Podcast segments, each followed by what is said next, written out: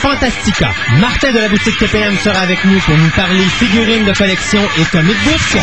Nous aurons une entrevue spéciale avec Anne Robillard et toutes les nouvelles hebdomadaires. Tout ça et bien d'autres choses après la pause.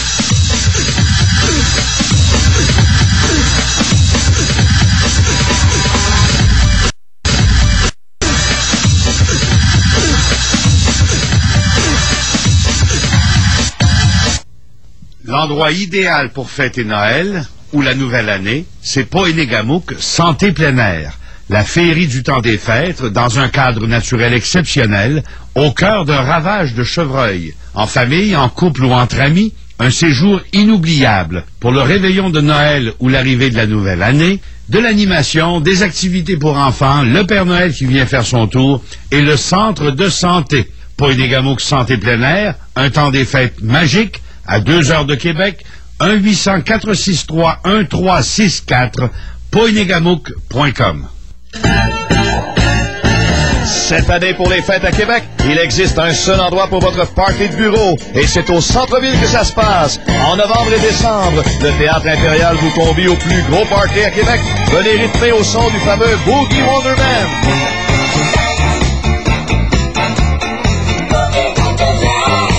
Alors, pour un party de bureau réussi, réservez maintenant au 523-3131 ou au www.impérialdequebec.com. Le Théâtre Impérial et le Boogie Wonderman, un party de bureau dont vous vous souviendrez longtemps.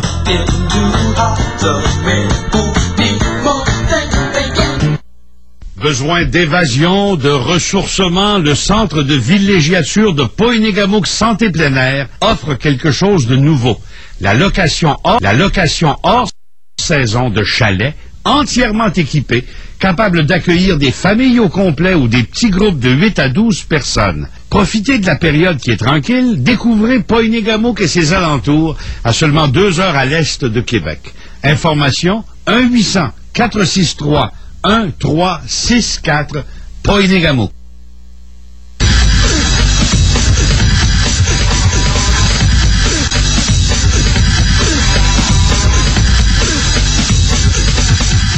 Bonjour et bienvenue à cette autre émission de Fantastica, l'émission radio, une émission sur la science-fiction, l'horreur, le fantastique et le médiéval. Mon nom est Christophe Lassin et c'est en compagnie de mon comparse, comme toujours, Monsieur Gaëtan Marcon.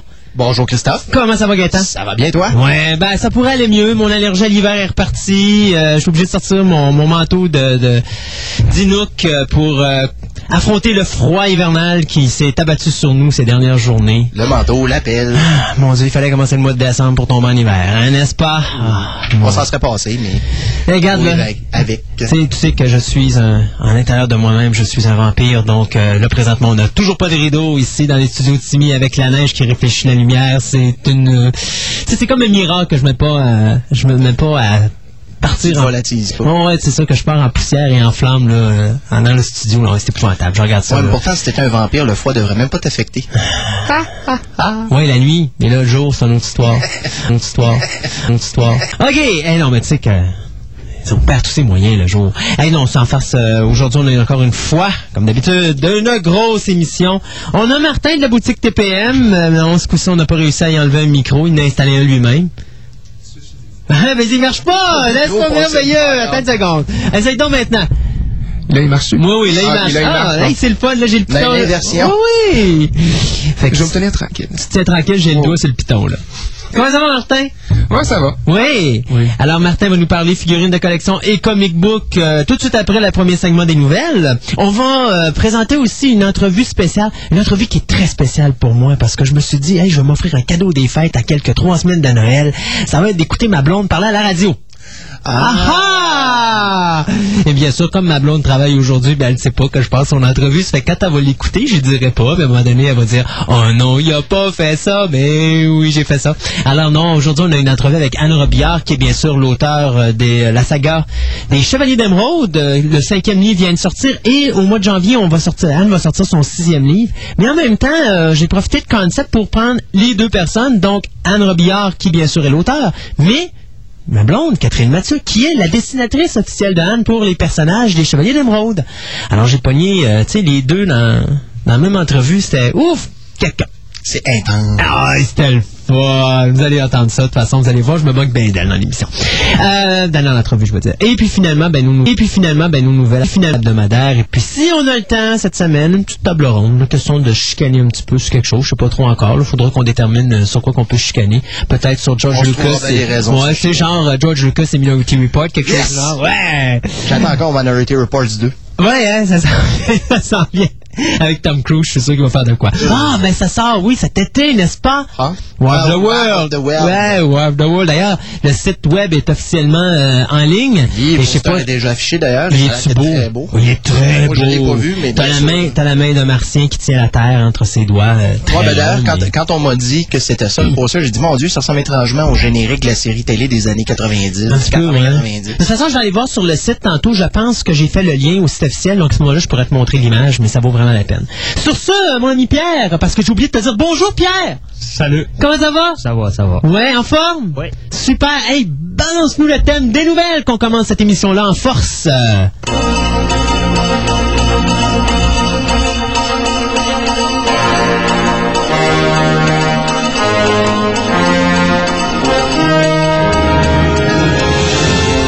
surtout que j'ai passé la semaine à écouter Robocop, les trois films, puis là, je viens de me taper la mini-série euh, Prime Directive. D'ailleurs, Ah, il me reste God. encore une heure à écouter.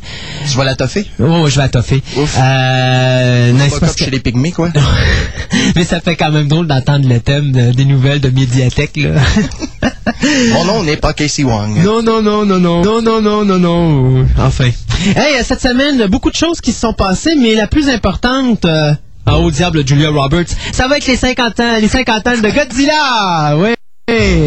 Non, Godzilla qui a eu finalement, comme on vous l'avait pré- on vous l'avait annoncé il y a quelques semaines euh, ici en émission, euh, il a eu son étoile sur le Walk of Fame euh, donc le 29 novembre dernier, soit c'était C'est lundi dernier. C'est lundi dernier, c'est ça. Euh, donc, c'est ce qui a initié le, le, le- le 50e anniversaire de ce fabuleux lézard japonais que tout le monde adore, du moins les fans. Euh, j'ai bien dit les fans et non pas les femmes, n'est-ce pas? Alors, faut faire attention ici. Les fans. Mais ouais, les fans, les amateurs. Alors, euh, Bien dit les fans et non les fans. moi, les fans. Ouais. Ouais, ouais, c'est ça. Surtout que, en tout cas, c'est un commentaire. Euh, donc, euh, Godzilla qui a décroché donc sa propre étoile sur le Walk of Fame. Euh, c'est la première fois, je crois, qu'un lézard a son étoile sur le Walk of Fame à Hollywood. Donc, c'était quand même à souligner. C'est très important. C'est pas tous les jours d'ailleurs qu'on a un lézard ses écrans pour faire sa place. Et d'ailleurs, j'avais une belle photo du Journal de Québec où tu Ah vois. oui, euh, aussi qui est en train de blaster les journalistes. Quelqu'un qui a compris. Ouais, ouais, yeah, go Godzi. Euh, tout ça pour dire aussi que Officiellement, donc, présentement, on est aujourd'hui? On est le 4. Donc, aujourd'hui, au Japon, sort le 29, le 29e film de Godzilla, soit Final Wars. Final Wars. Final Wars, qui va être pour les dix prochaines années le dernier film de Godzilla. Godzilla japonais qui va confronter le Godzilla américain. Euh, Godzilla qui va affronter tous les monstres qu'il a rencontrés durant ses 28 premiers films. Et en plus de ça, les rumeurs veulent entre guillemets, mais on va le savoir plus ce soir quand que les gens vont donner euh, les premiers feedbacks sur Internet du film en question. Euh, on est supposé assister, bien sûr, à la mort pour la énième fois de notre monstre adoré. Euh, question de fermer les livres une bonne fois pour toutes. Il avait tenté le coup en 95, il faut croire que ça n'a pas marché, fait que là, il réessaye en 2004. Euh, question cependant concernant Godzilla, la version américaine refaite qui était supposée sortir, ben, la version complète japonaise sans les extraits américains. Ouais.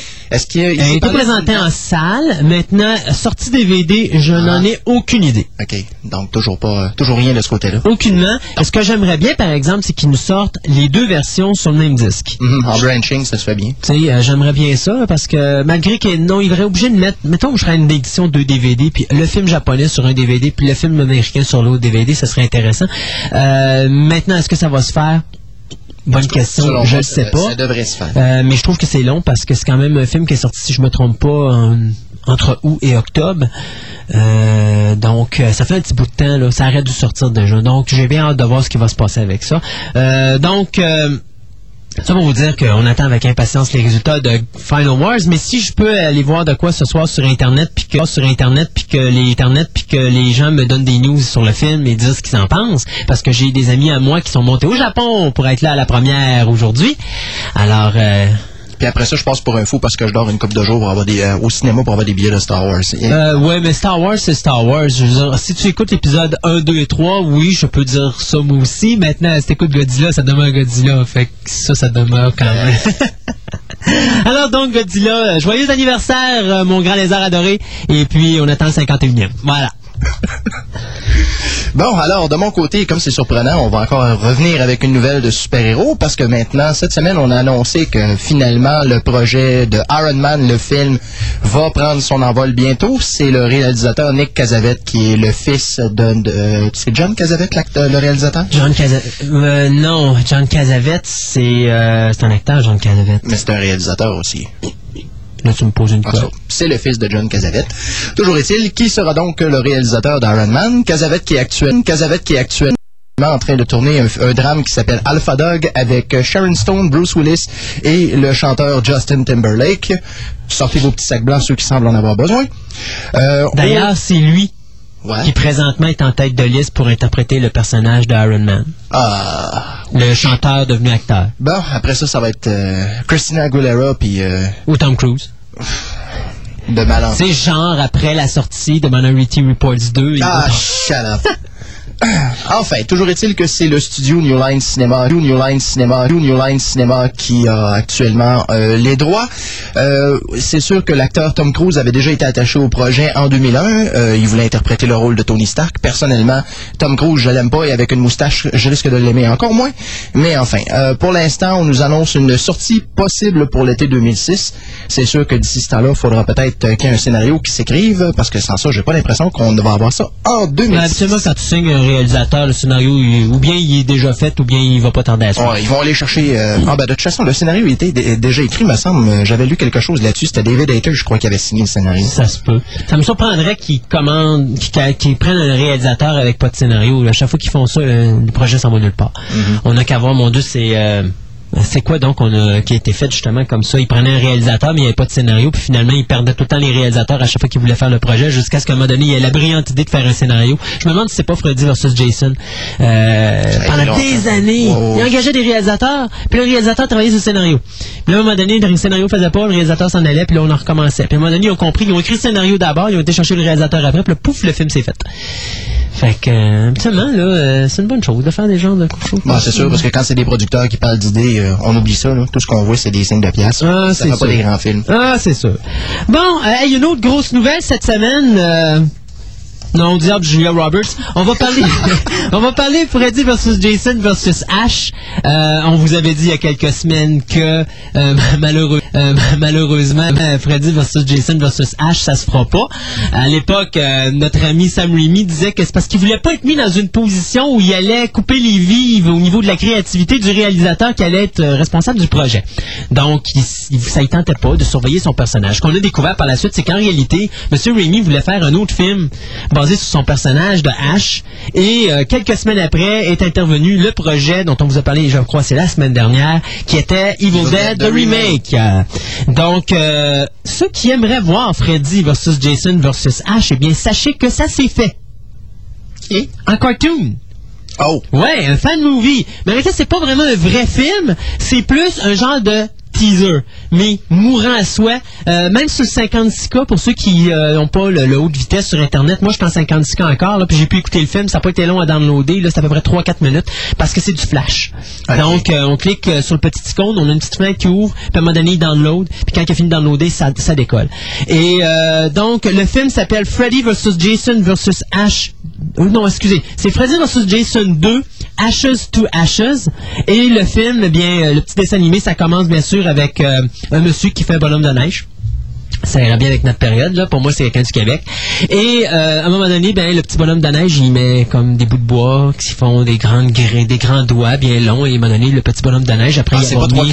Non, non, non. Après y avoir mis un foulard de la couleur du gilet de Freddy et tout ça, bien, le personnage de Freddy sort du bonhomme de neige et arrive pour charcuter le petit, le petit individu. Mais Jason arrive en arrière et finalement, le gars se met à courir pour se sauver parce qu'il va avoir une confrontation au sommet. Il rentre dans un commerce et bien sûr, qui est dans le commerce? Ash. Ash qui est encore commis dans le même magasin que dans Army of Darkness. Et donc, à ce moment-là, au moment où Ash dit, ben là, regarde, tu sais, parce que l'individu dit, hey, venez m'aider, il y a des monstres à l'extérieur, ils vont se battre et tout ça. Ash dit, regarde, là, on se calme, moi, je suis un employé ici, je fais ma journée, tatati tatata. Mais bien sûr, on a Jason qui passe à travers la porte, puis là, ben, bien sûr, les heures supplémentaires. Ash est pas de bonne humeur et ça amène une confrontation euh, rigolote entre les trois individus. Mais comme je vous dis, c'est un trailer. Alors, si ça vous tente d'aller voir ça, ça vaut la peine. Je vous donne l'adresse Internet. Alors, papier, crayon, je vous donne 30 secondes, 29, 18, 15, 3, 2, 1, c'est fait. Excusez, j'ai pas été à l'école, donc j'ai jamais appris à compter. Alors, l'adresse c'est www.newgrounds, donc N-E-W-G-R-O-U-N-D-S.com, donc www.newgrounds.com. Si vous voulez aller directement sur le film, à ce moment-là, vous faites www.newgrounds.com, Barre oblique. barre oblique, portal, P-O-R-T-A-L, barre oblique, view, V-I-E-W, barre oblique, 200582. Donc, on ne peut pas avoir plus précis que ça. Je répète une dernière fois, www.newgrounds, N-E-W-G-R-O-U-N-D-S.com, barre oblique, portal, P-O-R-T-A-L, barre oblique, view, V-I-E-W, barre oblique, 200582. Et ce n'est pas le numéro du film, ni le numéro de la 649 cette semaine. Alors, Freddy vs. Jason 2, Ashes to Ashes, si vous voulez rigoler, ça dure à peu près 2 minutes et quelques, 3 minutes, mais c'est bien amusant, fait que ça vaut la peine d'aller voir ça. En passant, ça ressemble plus à un numéro d'extra qu'un numéro de 640. Ah, ok, ok, ok. Comme tu peux voir, je joue pas à 649, ça paraît-tu? T'en gagneras jamais non plus. Non, ça va l'air. Moi non plus. Alors, euh, t'avais terminé pour la nouvelle? Ben, ça va l'air, hein? Ben, ça... On, on va retourner euh, à quelqu'un de plus connu. On va parler ici de Chris Columbus, qui nous avait donné bien sûr Harry Potter et Harry Potter, qui cette fois-ci va décider de se pencher un peu plus vers les grandes surfaces aquatiques, puisqu'il sera le réalisateur du film Submariner, bien sûr, les aventures du prince Namor. Euh, le scénario qui a déjà été écrit euh, par le scénariste David Self, qui nous avait donné le scénario de Road to Perdition avec euh. Alors, euh, le projet devrait maintenant prendre son envol. Bien sûr, il n'y a personne d'annoncé encore euh, pour euh, le rôle principal. C'est bien sûr les studios Universal qui vont avoir le mandat de produire ce film-là. Submariner, qui avait fait son apparition, bien sûr, dans les années 30, euh, ben, plus au début des années 40, dans Marvel Comics numéro 1. Euh, c'est assez mieux, merci. D'ailleurs, c'est la bande dessinée qui a lancé Marvel Comics à cette époque-là, à l'époque où on appelait encore ça Comics. Alors, euh, bien sûr, on n'a pas d'idée encore quel genre de scénario ça on va nous présenter euh, exactement. Cependant, euh, j'ai bien hâte de voir qui va avoir le rôle parce que quand on connaît un petit peu Submariner et son caractère un peu tempestueux, ça risque d'être fort intéressant. Hmm. Enfin. Est un autre projet, ça, qui ça fait longtemps qu'il est sur, qui est sur le, le, le- Ben, la première Le fois que j'ai entendu parler de ça, si je me rappelle bien, c'était l'acteur qui était dans euh, Au nom du père, euh, l'acteur britannique, là, euh, aux cheveux longs. Ah, mon, ouais, ouais, ouais, ouais. C'était lui exactement. C'est lui ouais. qui devait faire le rôle, mais enfin, juste pour mal faire, le nom du comédien m'échappe. Enfin. euh, J'ai son visage dans la, dans, Ah ouais, ça, j'ai pas de problème, j'ai le visage en masse, là, mais le ça. nom, il manque, là. Ouais. Enfin. Ouais, ouais, ouais, ouais, ouais. Bon, euh, t'as-tu fini avec euh, Submariner? Ça ressemblait pas Ouais, mal à bon, ça. ben, Je pense qu'il a pas grand-chose. Il est retourné voir les poissons. C'est cela. Bon, ben écoutez, euh, On fait des ballons. on va finir par y arriver à cette grande nouvelle de la semaine. euh, Julia Roberts, on passe à autre chose. Ouais, non, on va laisser aller pour Julia un petit peu encore. là. On va y aller avec The Fog, euh, le remake de The Fog, qui finalement, on vous en a parlé, mon Dieu, je pense que c'est la troisième fois qu'on en parle. Ben, ils ont finalement trouvé un réalisateur pour faire le remake. Et c'est nul autre que le réalisateur Rupert Wainwright, qui nous avait donné Stigmata en 99. Donc, euh, puis il avait réalisé, réalisé aussi euh, quelques épisodes, ben un épisode, pardon, de la série télé euh, Wolf Lake, qui n'a pas duré longtemps d'ailleurs. Si je me trompe, ça avait duré. Une demi-saison, me semble. Bon, ça n'a même pas été une demi-saison. Je pense que ça a été six épisodes puis ça avait été cancellé parce que, bien sûr, que, bien sûr, quand, que, bien sûr, quand on fait quelque chose de fantastique, horreur, science-fiction sur CBS, si ça ploffe plus que trois épisodes, c'est bon. Dans le cas de Wolflix, c'était très bon, il y en a fait six. Alors, pour moi, je considère que c'était comme si on aurait eu quatre saisons, là. Euh, mais, en tout cas, disons que c'est pas un mauvais réalisateur, mais c'est pas un grand réalisateur non plus. Alors, euh, notre ami, euh, Wainwright, va donc mettre en, en scène donc le film qui est une adaptation du film de 79 de John Carpenter, film qui avait coûté à l'époque un million de dollars à produire.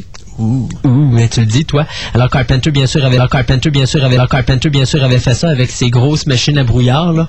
Il faisait de la, mon Dieu, comment on appelle ça? Des machines à vapeur, là, Mhm. Il- pour faire du brouillard dans la ville. Bien, puis là, ben, c'était le gros cauchemar de John Carpenter, c'était de diriger tous ces nuages-là pour que ça aille dans la direction où est-ce qu'il voulait. Parce que si vous avez vu le film, ben, vous savez que ça s'avançait dans les petites rues. Les machines à brouillard ont toujours euh, tendance à avoir des comportements assez bizarres. T'as juste à te rappeler euh, le chanteur qui avait passé aux Oscars il y a une couple d'années, qui avait commencé à jouer du clavier, puis il était dans le brouillard. Première chose qu'on a su, on voyait plus de clavieriste, on voyait que du brouillard. C'était tout beau.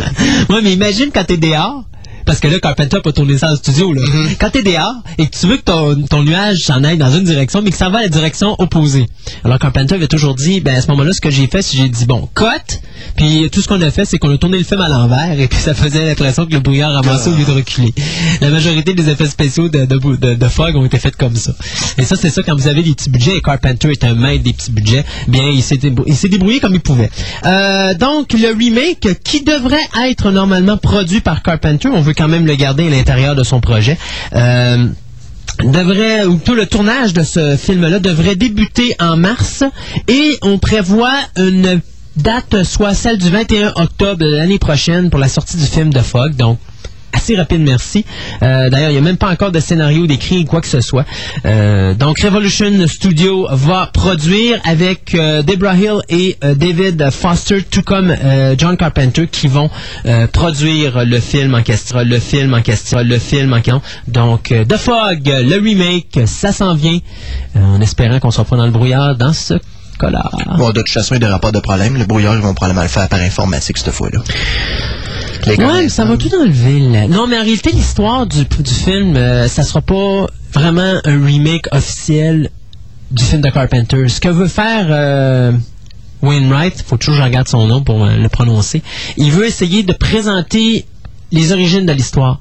Donc, il veut nous montrer comment les pirates ont été trahis par les gens du village ou les descendants des gens du village et pourquoi qu'ils euh, ils ont craché en mer comme ça puis qu'ils reviennent en fantôme. Donc, il devrait nous montrer ce qui s'est pro- ce qui s'est produit. OK, ça va être Pirates of the Caribbean, mais version, euh, Version de John Fog. Carpenter? Ben, version de Fog. Parce qu'on peut tous entendre que l'aspect Carpenter sera pas là, c'est sûr et certain. Là. À moins que... Ben, S'il est dans la production, peut-être, là, ça va dépendre. euh, Ouais, mais Carpenter, à chaque fois qu'il produit quelque chose, ça vire au char. Juste avoir Vampires 2. Euh, juste avoir, mon Dieu, il y en a un autre film comme ça qui avait produit. Ben, il y avait Philadelphia Experiment qui était quand même pas une mauvaise expérience de sa part, là. Mais son style était pas là. Philadelphia Experiment, celui avec le, le porte-avions, là? Non, non, non. Euh, euh, ouais, ben, c'est pas un porte-avions, c'est un bateau militaire. Mais ils font une- il y a une invention dessus pour euh, faire une espèce de bouclier qui le rend invisible et qui fait en sorte que les gens sont pas capables de, détec- de le détecter sur les radars. Euh, sauf que le bateau disparaît vraiment, il se retrouve. En Euh, 1980. euh, 1980. euh, moi, il se retrouve dans le futur, c'est ça, c'est un bateau de la Deuxième Guerre mondiale, il se retrouve dans le futur, créant une espèce de, je dirais pas un vortex temporel, là, mais il crée une espèce de, de, de, de, de- de bulle temporelle qui relie les deux époques, puis qui finalement détruit petit peu par petit peu l'univers, si on peut dire. Euh, c'était une bonne idée, c'était vraiment bien fait, c'est un bon, film réalisé par, je me rappelle plus c'était qui le réalisateur de ça, mais Carpenter avait produit. C'est peut-être la seule bonne expérience qu'il a vécue, parce que dans les autres que j'ai vus, comme il était producteur, majoritairement, euh, ça, ça vire au puis c'est pas, c'est pas extraordinaire. Il est mieux réalisateur, finalement. Euh, ouais, puis malgré que je te dirais que depuis qu'il est tombé malade sur Escape from LA, euh, je pense qu'il en a perdu beaucoup. parce qu'on regarde les films depuis Escape from LA, c'est pas terrible ce qu'il a fait. Ben, moi, je me rappelle d'être allé voir euh, Village of the Damned au cinéma, puis euh, je l'avais amèrement détesté. Ben, c'est pas si pire. C'est juste parce que c'était pas le genre de film que tu prends des années 50 pour mettre à l'époque d'aujourd'hui. Parce que, tu sais, un village où les femmes tombent toutes dans un coma pendant une journée complète pour en venir puis tout est enceinte, on peut tous comprendre que dans les années 50, ça passait, mais aujourd'hui, ça passe moins, là. Ah, je sais pas, des enfants avec des yeux brillants, ça n'a plus le même impact aujourd'hui que ça en avait les années. Malgré que, faut-tu avouer que les enfants, ils avaient bien réussi Carpenter? Moi, je trouve qu'ils flashaient. Disons que j'avais euh, j'avais eu plutôt tendance à vouloir ronfler en écoutant ce film-là. Ah, t'es pas fin avec Mais au moins, il y avait euh, la petite comédienne, Meredith Salinger, qui jouait là-dedans. Ben oui, elle a pas été là longtemps. hein. Non, ben, C'est malheureusement. pour ça que t'as pas aimé le film. Moi, ça doit être ça. Ouais, c'est ça. c'est comme Minority Report. Ah, shut up. C'est parce qu'elle était pas dedans, tu l'as pas aimé. Comment? C'est parce que Comment? c'est parce qu'elle était pas dans le film, parce que ça tu l'as pas aimé. Euh, sans ça, ça voudrait dire que j'aurais mis juste un épisode de Buffy sur 144. Non, je penserais pas. Ah, mais son, son esprit était là dans toutes les Ah. C'est ce qu'on appelle essayer de s'essayer beaucoup. Oui, oui, oui. Bon, alors maintenant, je vais parler de ton Nemesis préféré. Bien sûr, tu parles de Minority Report, c'est le temps de la sortir. Oui. Bien sûr, George Lucas qui se fait, qui fait dans la générosité. Et cette semaine, Monsieur Lucas a décidé de faire euh, don de 100 000 dollars d'argent euh, à l'université euh, de la Californie afin de renouveler leur équipement qui fait partie du département de cinéma. Bien sûr, l'établissement de cinéma avait eu des petits pépins techniques à cause d'une tempête tropicale. Alors, euh, Monsieur Lucas, même s'il n'est pas allé à l'école en question, s'est dit et pourquoi pas, on va donner de l'argent pour renouveler leur équipement. Euh, D'autres réalisateurs, euh, d'ailleurs, qui n'avaient pas pas été à cette école-là, il y avait Steven Spielberg, euh, David Twatty et Mark Steven Johnson, qui eux étaient allés à l'université, allés à l'université de Long Beach en Californie. Bon, ben, pour finir ce segment musical, non, non, c'est parce que je sais qu'il te manquait des petites nouvelles petits bouts musicales, c'est pour ça que je t'avais mis. euh, mais c'est pas grave. Trop aimable. Ouais, oui. Alors, pour fermer euh, ce segment musical, on va finir par parler de Julia. Non, finalement, on va attendre. On va mettre un petit segment musical. D'ailleurs, on a des petites surprises pour vous. Parce que là, aujourd'hui, je me suis dit, garde, là, pour une fois, je choisirais pas les chansons. On m'a laissé à Pierre le, le plaisir de rigoler et de s'amuser. Fait que euh, j'ai passé un, CD à Pierre. J'ai dit, fous ce que tu veux là-dessus. Alors, je sais pas, pas tout ce qu'on va avoir comme musique. Je vous dirai dirai après parce que je suis sûr que je vais reconnaître c'est quoi les thèmes. Mais ceci dit, euh, nous allons nous amuser pendant quelques minutes, soit 2-3 minutes, et on vous revient tout de suite après avec notre ami Martin de la boutique TPM, mais tout sur les figurines de collection et les comic books. Ça s'en vient, ça s'en vient.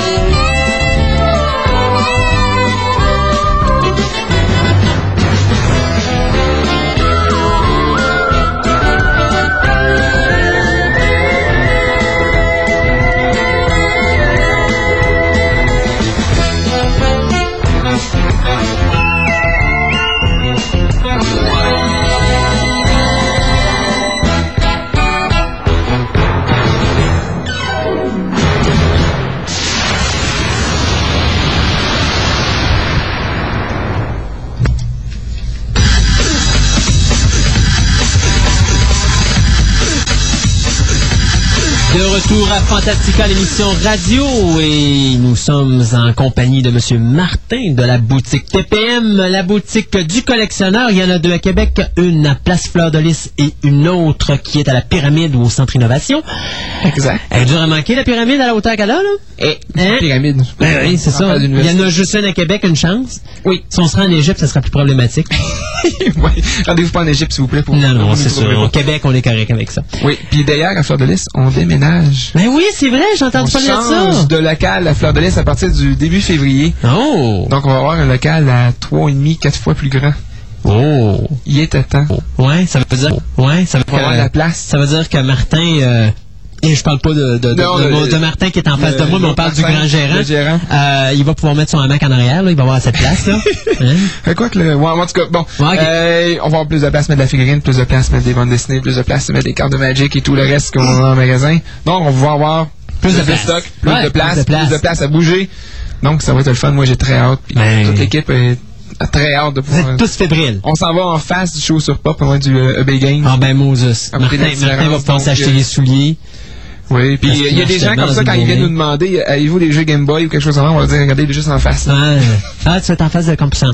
Euh, non, du euh, EB Games. Oh mon dieu, ok, vous allez dans l'allée centrale. Dans l'allée centrale, Ok. ça va vers l'autre aire des restaurants. On reste concept projet restaurant. Ouais, ouais, ouais, ouais. Je pense que c'est juste une coïncidence. Hum, se rapprocher de la bouffe. Hum. S'approcher de la bouffe, oui. Ouais, c'est que là, c'est bien plate, là. Euh, Moses, t'es obligé de faire le tour du centre d'achat pour Eh voir. Avant, sais. ma blonde a travaillé juste à côté de vous autres, là, c'était le fun. Mais, là, mais bon, c'est pas... Ouais, je te dis. Ouais, je te mais dis. ça va être juste Ouais, un mais par le parking, entre- ça va y entre le. Future Shop et le- la boutique de ta blonde. Ouais, passe par le stationnement, tu te rends quasiment direct. Duh. OK, c'est beau. Alors, quoi de neuf? Euh, y a-tu des nouveautés d'abord pour commencer? Des nouveautés, ben on a recommencé à recevoir des figurines de... des mini-figurines de Tintin. OK, oui, c'est vrai. Et des, des figurines, euh, donc on, est, on commence tranquillement pas vite à en avoir. Probablement qu'en ayant plus de place dans le nouveau magasin, on va pouvoir en avoir un peu plus. Vous avez fait avoir la fusée à un moment donné? Ben on a la petite fusée. Ah, OK. Peut-être pas en gros, gros, mais on a déjà une petite fusée. Ah. Puis, euh, euh, des choses des fois qu'on n'a pas en main, mais toujours moyen qu'on puisse être capable de commander aussi. Ben oui, ça, c'est sûr. Donc, euh, avis aux intéressés pour collection de Tintin, Bécassine, aussi euh, euh, le petit prince de Saint-Ex- Saint-Exupéry aussi qu'on a eu, et plusieurs autres comme ça. Donc, euh, ça va venir à la peine de venir faire un petit tour. Autre nouveauté, figurine qui est entrée en magasin. Bon, il y a toujours du McFarlane qui rentre aux 2-3 semaines. Ben, il y a eu le box set de NECA qui est rentré. Le box set de. Michael Myers, Dr. Ouais. Lou- euh, Dr. Loomis. D'ailleurs, il est-tu pas beau, le Dr. Loomis? En tout cas, je trouve que c'est un très bon, un très bel hommage à Donald, euh, à Donald Pleasance. Là, j'ai Gaëtan qui est allé chercher le poster. C'est quoi, les, les Dream Girls? Ouais. Ouais, c'est ça, OK. Euh, non, mais c'est ça. Donc, je trouve que c'est un très bel hommage pour, euh, pour l'acteur Donald Pleasance parce que le Dr. Loomis, je regarde le visage et puis je dis, waouh, il est vraiment beau. On a reçu des euh, Captain Jack Sparrow. Ah oui! 18 pouces. 18 pouces. Hmm. T'en as reçu deux. Un où il y a une mauvaise humeur puis un où il sourit. Oui. De deux visages, il dit pas la même chose aussi. Ouais. Donc, euh, la vie au collectionneur. Ils ont on est en train de trouver une façon de vendre une même figurine plus qu'une fois, juste en changeant le visage, en changeant la phrase programmée à l'intérieur. Mais bon, Ah, c'est eux autres, à part de ça, vite de même, qu'est-ce qui est rentré récemment? C'est quand même bien qu'au mois, fait que des fois, ça passe vite. ben oui, hein. Euh... Je pense que c'est à peu près, c'est à peu près, En gros, je pense que ça peu c'est ça. Là, qu'est-ce qui s'en vient, là? euh? Là, qu'est-ce qui s'en vient? Euh... Marvel Legends, série 9. Je parle de la 9 plus que des autres parce que dans chacune des figurines, des figurines, il y a un morceau de Galactus pour faire un Galactus de 16 pouces de haut. OK. Mais euh, j'espère que les séries vont être euh, égales en figurines parce qu'il y en a qui risquent d'être durs à avoir. Il y a le Hulk gris, le Hulk vert. Le Hulk vert, c'est une variante. Il y a le Bullseye, puis il y a une Bullseye variante. Puis les variantes sont à une par deux, trois caisses. Donc, Ok. bonne chance pour faire Galactus. Mais non, ça devrait. En tout cas, j'espère qu'ils, s'ils veulent pas se tirer dans le pied, qu'ils vont, qu'ils vont bien répartir les morceaux de Galactus. Oui, c'est ça. Je m'attends à mor- une figurine en 8 numéros, en 8 puis en 8 Mhm. parties, même s'il y a 9 figurines, puis que la variante de Bullseye soit juste une variante, quoi que ce soit. Ouais, mais t'oublies pas que tu peux avoir une base. Parce que soit, euh, voyons, pas NECA, mais, euh, ben oui, NECA l'ont fait avec la série 4, de- la série 3 des Hellraiser. Alors, Oui. t'avais quatre figurines, mais c'était le, c'était le Leviathan qui est un, euh, comment t'appelles ça, donc, un, c'est un hexagone, c'est ça? Un octogone. Un octogone? Ouais, 8 côtés. OK. Et euh, donc, l'octogone, lui, il arrive en trois morceaux. Mais dans le quatrième kit, tu as la base avec la pile pour pouvoir allumer le Leviathan. Donc, tu vois, ils ont mis une base, donc c'est ce qui a permis d'utiliser les quatre coffrets. Mm. Là, euh. Puis l'image qu'on voit dans le preview pour euh, l'assortiment numéro 9, c'est les 8 figurines, sauf la variante de, de, de C'est le fun, ça. Donc j'ai bien l'impression que ça va être ces 8-là, puis la variante de Bullseye, ce qui est peut-être à une par 2-3 caisses, on n'aura pas trop à se Ouais. casser la tête avec ça. Ensuite, euh, du côté des figurines, euh, c'est assez tranquille. C'est tranquille, tranquille. Lui toutou de Alien vs Predator, euh, série 2. Bon. Tu me vois la face, là? je pense que c'est assez clair. mienne que, bon. Galactica? Galactica, ben oui, c'est là que j'allais tout de suite. Ben oui. Oh. Pierre s'est relevé. Oui, on Oui, voit, oui, oui, bouge la tête, n'est-ce Ah, pas? le Previews ressollicite euh, la série 1 de Battlestar Galactica. Qu'on n'a jamais vu sortir. Euh, j'ai fini par la retrouver dans le preview de juin. Je pense Ok. que j'ai passé par-dessus, puis tout le monde aussi. Tout le monde aussi, Tout le ouais. monde aussi. Donc, peut-être pour ça qu'il la ressollicite, parce qu'on n'était pas les seuls. Donc, euh, il ressollicite la première série, donc probablement qu'ils vont peut-être ressolliciter la deuxième série plus tard, à moins que la série 2 sorte avant la série 1.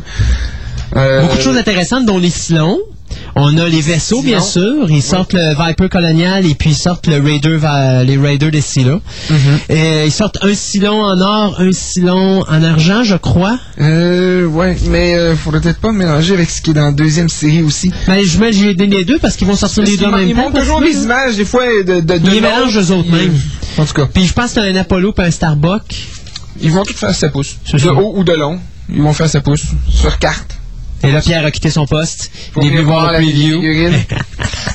Ils montrent pas grand-chose, quand même. J'ai commandé mes silons à Pierre, euh, inquiète pas. euh. Ouais, bon.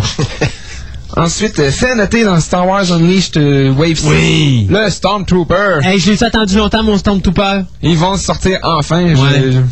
Il est plus. J'ai l'impression ça. qu'il faudrait quasiment qu'en mettre 6 par caisse ou quelque chose comme ça. Que d'après moi, ça va être pratiquement le seul qui va se vendre parce que l'autre, c'est un, un des Bounty Hunters qu'on a, un des Bounty Hunters qu'on a, des Bounty Hunters vus dans The euh, Empire Bounty Strikes Back. IG-88. Ah, mon Dieu Seigneur. Puis euh, Aura Singh comme autre Bounty Hunter aussi. Mais qu'elle, on C'est- a est vu. loin d'être connu. par Ben, exemple. c'est ça, c'est Ben, pas on l'a c'est vu, ça. on l'a vu dans, je pense, que c'est un ou deux frames dans l'épisode 1, Ouais, c'est ça. pendant, pendant, le, Ouais. pendant le pod race. là. Fait que c'est pas Comme- terrible. Ça peut- Moi, je pas. À part le Stormtrooper, moi, je vois pas cette série-là, comment qu'elle va. euh, Mais euh, IG-88, c'est, euh, si je me rappelle bien, dans les figurines qui avaient été faites dans les années 80, il y en avait eu des, euh, des figurines, je pense, de 12 pouces de Ouais. Star Wars. Et IG-88 était la figurine la plus, euh, la plus demandée. Ah oui? Oui. Ah bon. Je sais pas si celle-là va l'être autant. là. Ben, elle est- quand même belle, mais c'est parce que c'est pas les personnages intéressants, moi, je trouve. Il me semble que d'autres personnages sont plus intéressants que ça. Sinon, du côté de Star Trek, beaucoup de modèles accolés et à monter Hmm. de véhicules de Star Trek. Dans les vaisseaux. Euh, des vaisseaux. Donc, euh, Dans le Voyager. euh, 1701E, 1701, NX01. Ça, c'est Enterprise. Ça, c'est des... Je les connais pas, les Ouais, le, le, le Je vais dire toi 1701, là-dessus. ouais, l'Enterprise 1701, c'est celui de- qui a commencé, si je me trompe pas, à partir de First Contact, le E. Le, euh, oui. Ouais, et puis euh, le 1701, ça c'est celui de la série télé. Euh, 01. Le NX. NX 1701, c'est Enterprise. Ah, non, non, attends une minute là. Euh, Le NX, ouais, c'est la série Enterprise Oui. qu'on a présentement. Mais moi, je parlais le 1701 ordinaire. NCC. Podlet, ça c'est celui qu'on avait dans la série télé de 1967. Puis le NCC 1701, ça change quoi aussi? Ben, c'est la même affaire. C'est la même affaire parce que... T'as le NCC 1701, t'as le NCC 1701, NCC 1701, NCC 1701A et euh, B, C, D, E. Selon le film qui est sorti. on Non, à vrai dire, le, le, le A est arrivé à À partir la fin de du... Star Trek euh, 4. C'est ça, à la fin de Star Trek 4. Euh, puis ils s'en sont débarrassés, je pense, dans le sixième. Ben, Ouais. C'était le dernier qu'on l'a vu. Là. Ouais, parce ils le mettent au encore, c'était pas si pire. On a vu le premier pendant trois ans de série, puis euh, deux, euh, trois films, si on peut dire, parce qu'ils le détruisent dans le troisième film, puis encore là, euh, il s'en allait en, en retraite. Lui, on le voit dans deux films à peine, puis il est déjà sorti du lot, fait qu'il faut croire qu'ils l'ont pas fait solide. la, plus, la, plus longue, euh, la plus longue présence au cinéma, c'est encore dans le 7e, le NCC 1701B, qu'on voit quoi, euh, 10 minutes? On voit Kirk euh, crever, puis euh, bonsoir, euh, ouais. on passe à autre chose. Ben, le B, puis d'autant plus. Après ça, on l'a vu le C dans Next Generation. Le D, ben, on sait ce qui est arrivé, c'était foiré sur, euh, sur une planète. D'ailleurs, quelle belle séquence de crash. Euh, et le E, ben, il est encore là. Bon. Malheureusement. Ensuite, euh, un Yoda de 5 pouces, euh, modèle pré-peinturé, vinyle mou, modèle kit, dans, le, dans la section Dark Horse Comic. Et pour Christophe qui a aimé Sky Captain, Sky Captain and the World of Tomorrow. Ben oui, chez ont Flying sorti Wing Gun. Ornament puis le Atomizer Ornament, Ornament qui euh, tous des, des articles de 3 4 pouces de large Mais ils sont pas, aussi disp- oh non, c'est 14 15 US donc Ouais. un maximum 20 canadiens. Ça, Moi, je trouve que c'est c'est pas, c'est pas de- bon, c'est tout c'est des C'est juste, 3 4 pouces. c'est juste des, c'est des clips, ça, là. C'est des snaps. C'est des snap kits. C'est des snap kits. C'est des snap kits, je pense. Non, on parle pas de snap kit. Tu pas un snap kit, en fait? Non non. Ok. Mais je suis pas un fan de Sky Captain à ce point-là, là. Non, non, pas à ce point-là, mais Tu sais, j'achèterais pas les figurines de Sky Captain, il n'y a pas d'intérêt. À part les robots, là, les beaux robots qu'ils avaient, là, qui étaient typiques des années 50, mais à l'heure de ça. hein. Hey, ça se peut-tu qu'il y ait de quoi aussi annoncé sur Space 1999? J'ai dû sauter ça? Ben oui, t'as sauté ça, Ouais, cher. deux modèles. euh, T'as parlé des modèles Le- de Star Trek. Ah oui, mais, oui, oui, c'est vrai, je suis complètement en train d'oublier ben ça. là, tu peux pas oublier ça, cher. C'est c'est l'attraction C'est principale la- du ouais, preview. T'attendais juste pour, t'attendais juste à ça pour que, Hey. oui, qui m'en allait sur les comiques en plus. C'est oui, surtout le comment- Kleenex, ça, que je me suis, là, je bave. sont dans le bar, oui. Le Freighter puis le Laboratory, deux en même temps cette Ouais. fois-ci, au lieu d'attendre euh, six mois entre chaque. Quoi qu'il sort en mai 2005, donc on va attendre six mois avant qu'il sorte. Ben voilà. Mais, c'est Mais euh, ils sont encore au même prix US de 89, 90, donc ça va être aux alentours de 110, 115, 120 euh, canadiens. Vraiment, je pense que le taux de change va être rendu au mois de mai. Présentement, il est avantageux. Ben là, il est à quoi? Il est rendu presque à 80 sous, là? Il était à, il était à 83, me semble, hier. 83, regarde, plus ça continue, on va finir par avoir un dollar plus élevé que celui des Américains. Je pense que là, ils vont demander à avoir un, un, un, un- pas un euro, mais euh, un americano, là, n'est-ce pas? J'aimerais ça, moi, que le taux de con- dollar canadien prenne le dessus. ben moi, j'aimerais bien tout, cou- tout court avoir juste une monnaie. Ouais. Ça serait le temps, là, quand nos dollars vont arriver ex ex aequo, là, Mhm. tu le fais là, là. Puis Ouais, après il y a des affaires euh, économiques qui vont avec ça, par exemple. Le fait je sais, c'est différentes, là, parce que quand eux autres, ils se plantent, euh, nous autres, ça augmente, mais les taux d'intérêt augmentent, mais les taux d'intérêt augmentent, mais les taux d'intérêt augmentent, puis il y a tout le temps un autre babel qui fait que... Mais avoir, d'avoir toute la même pièce là, partout, ce serait le fun. là. Moi, Ça enlèverait bien les problèmes. Ouais, Euh, Puis, je voyais une autre affaire que moi, j'avais bien trippé, c'était les bus de... Les bustes, ouais, ben, c'est de hier. Universal. C'est la troisième série de bustes de Universal où qui vont présenter la momie de Mr. Lon Chaney Jr. en 1942 puis de Sons of Frankenstein 1939 de Boris Karloff. Donc, il devrait être disponible normalement en janvier 2005. OK. Quoique le preview sollicite absolument pour février. Oui, bon, on pourrait peut-être deviner. tu, tu mets dispendu? Ils sont à 60 US, donc aux alentours 70, 75 canadiens. OK. Ils sont quelle grosseur, coudonc, pour être cher? C'est euh, 8 pouces. 8 pouces de Ils sont haut. assez dispendieux. un sixième, euh, le, le, Oui, le mais scale. ils sont vraiment beaux, par exemple. Moi, euh, si j'aurais été un amateur de bus, je me les aurais probablement pro- procurés. Ce qu'on voit à côté, en 12 pouces, en résine aussi, c'est des bancs. Ah ouais. Ils sont à 80 US, donc ils sont un petit peu plus chers. Ouais, c'est le Wolfman cher la momie. euh, C'est Universal Mon, c'est Universal Mon, c'est Universal Mon, c'est Universal, hein, c'est Ah, ça que t'achètes, là. Ouais, c'est ça. Parce que ça fait partie de la série Universal Monsters, C'est donc comme acheter tu des figurines directement chez DC Comics. Euh, tu vas payer un bus de Superman de 75 canadiens, puis tu vas ouais. regarder ça, puis tu vas dire. Ben Les, là, euh, j'aurais les peut-être bus payé de Marvel, 40 ça- maximum pour ça, là. Les bus de Marvel, les bus de Dark Horse, d'habitude, sont à peu près 45 US. C'est ça, sont assez abordables. Ceux de DC, j'ai l'impression que tu rajoutes 30$ piastres parce que c'est DC, Warner Bros. ou whatever, là, mais en tout cas, je trouve que c'est un je petit peu euh, euh, abusé sur euh, les gens, mais quoique certaines de leurs séries, comme les séries de Hush, étaient quand même à un prix assez abordable. Hush. Comme figurines, les figurines de Hush. Il y a série 1, 2, 3, mais ils sont toujours 6 mois en retard par rapport à la date de sortie. Mais bon, quand même, les figurines, c'est des figurines qui en valent la peine. Parce que Je si je me fie, 20. moi, euh, au bus de Star Wars que j'ai fait venir de Dark Horse, euh, je te dirais qu'il Oui. assez exceptionnel en fait de qualité. Là. Oui, oui, d'accord. c'est- J'en parle pas souvent, mais ils ont toujours des, des bus, euh, des fois de la matrice de Star Wars ou quoi que ce soit.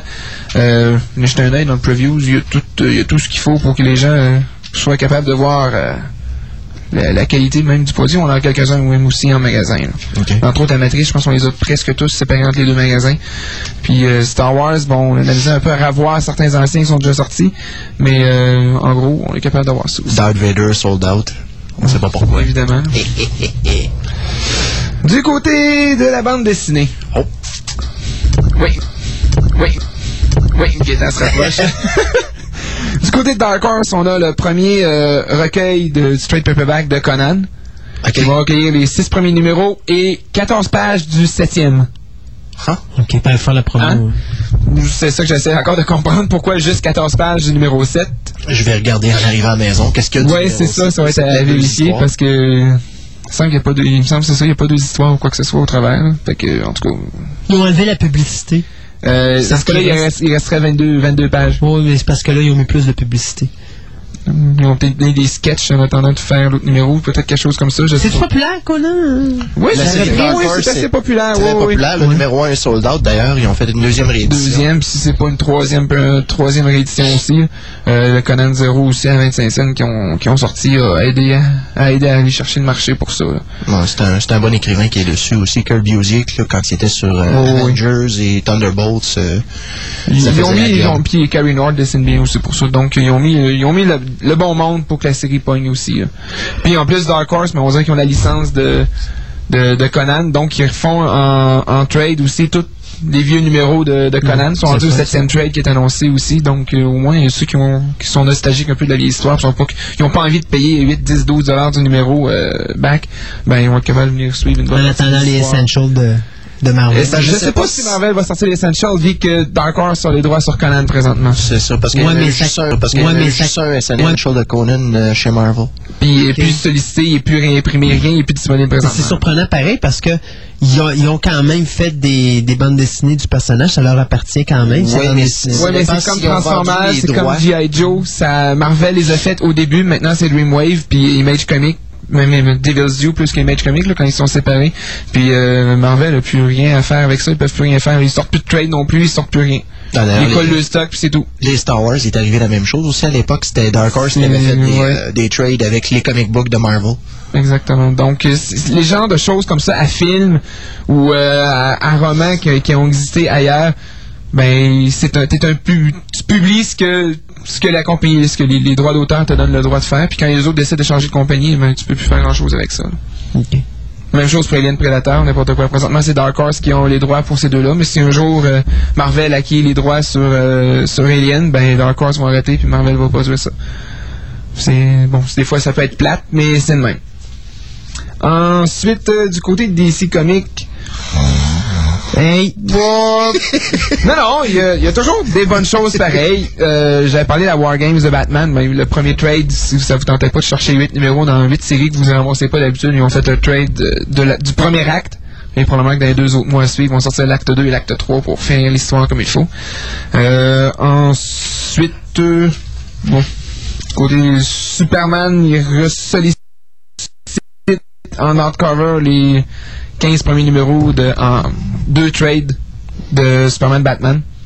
Donc, ils remettent de, disponible euh, Public Enemies pour Superman Batman 1 à 6, puis Superman Batman euh, Supergirl pour 8 à 13. Donc, ah, c'est 8 à 13, excusez, c'est pas 8 à 15. Puis le numéro 7, ben, trouvez-le à part euh, en numéro ou quelque chose comme ça, parce que c'est ce que je trouve plate des fois avec des trades, c'est qu'il y a des numéros stand-alone ou quelque chose comme ça qui disparaissent au travers des trades, puis bon, je trouve Ils ça vont se ramasser dans l'autre volume d'après, probablement. Ou peut-être à ce moment-là. euh, En tout cas, ça va être à voir. Ensuite, je pense que ça semble faire le tour assez vite. Beaucoup de, de, de- beaucoup de séries qui font suite à ce qui s'est passé dans l'Identity Crisis. Euh, ils font ça dans Outsiders, ils font ça dans, je pense que c'est Wonder Woman ou Flash. Moi, ça, c'était c'était déjà sollicité, mais bon, une couple de séries comme ça. Euh, Firestorm. Bref, euh, une coupe de, de, de, de follow-up à la- à l'Identity Crisis qui est assurée dans une coupe de séries de DC. On a plusieurs titres à, à voir ça. Puis ça va être ça aussi encore pendant une coupe de mois. Ensuite, du côté d'Image Comic, ben, euh, The Gift, numéro 10.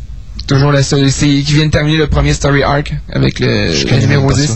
C'est à lire. S'il y a quelque chose sur Image que je recommande à lire, c'est ça. Ils ont commencé indépendant, avec indépendant, avec indépendant, avec Overcast Comic. Puis au niveau 7, ils sont ramassés avec Image. 7, 8. Je pense que c'est numéro 8, ils sont ramassés avec Image Comic. Puis là, ben, ils sont ils publient à partir de ce moment-là. Puis ils font aussi un numéro, euh, le numéro 1 est rendu sold out. Ils vont faire un numéro 1 genre Director Scott, euh, qui va être disponible justement dans le preview de, de ce mois-ci. Donc, euh, c'est ce qui est le dra- euh, Down Three Tears numéro 5.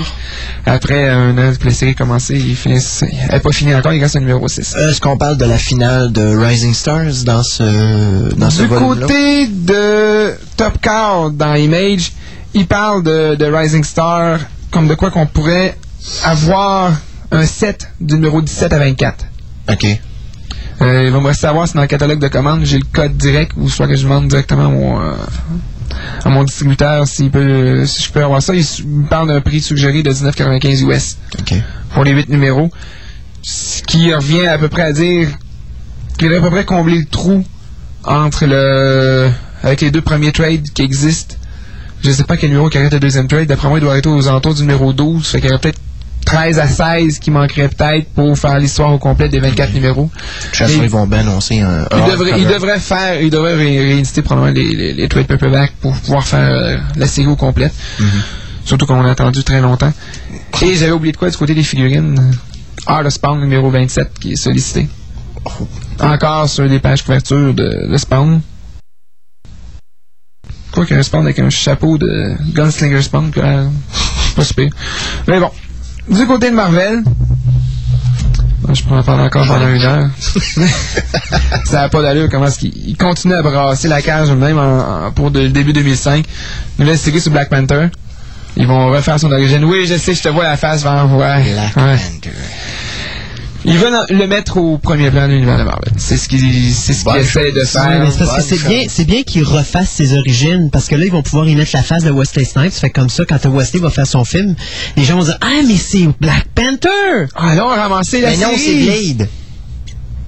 Et ils font un trade des sept premiers numéros de Black Panther par Jack Kirby, justement. Il n'y a personne qui va reconnaître Wes- qui va reconnaître Wesley en Black Panther quand il va avoir son masque à la tête. euh, Non, pas supposé. Personne va dire c'est Blade quand ils vont voir Black Panther, ils vont dire c'est Black Panther! Mais il enlève son masque une fois de temps en temps. C'est un roi aussi. Oui. Hein. Ah oui, mais là, s'il devient Blade, roi Euh, Wesley. Snipes, je trouve qu'il a pas l'air d'un roi, tu sais. Il a plus l'air d'un fou du roi, tant qu'à moi. Young Avengers. t'es Un méchant. Teen Titans de côté de Marvel. Supposément qu'il y a un des quatre personnages qu'on voit là entre Hulk, euh, supposé Captain America, Iron Man et jeune Thor, qui est pas nécessairement Thor.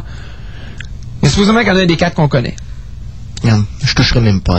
La seule hypothèse que j'ai, c'est Rick Jones dans Captain America wannabe. Moi, je veux comprendre comment qu'il peut y avoir un jeune Iron Man alors que Tony Stark est le Iron Man original. Ouais, mais ça, ça, je- Le- ouais, mais ça, ça, j'ai l'impression que c'est une La série plus grosse dans- question que j'ai, c'est comment tu fais pour avoir un jeune Hulk?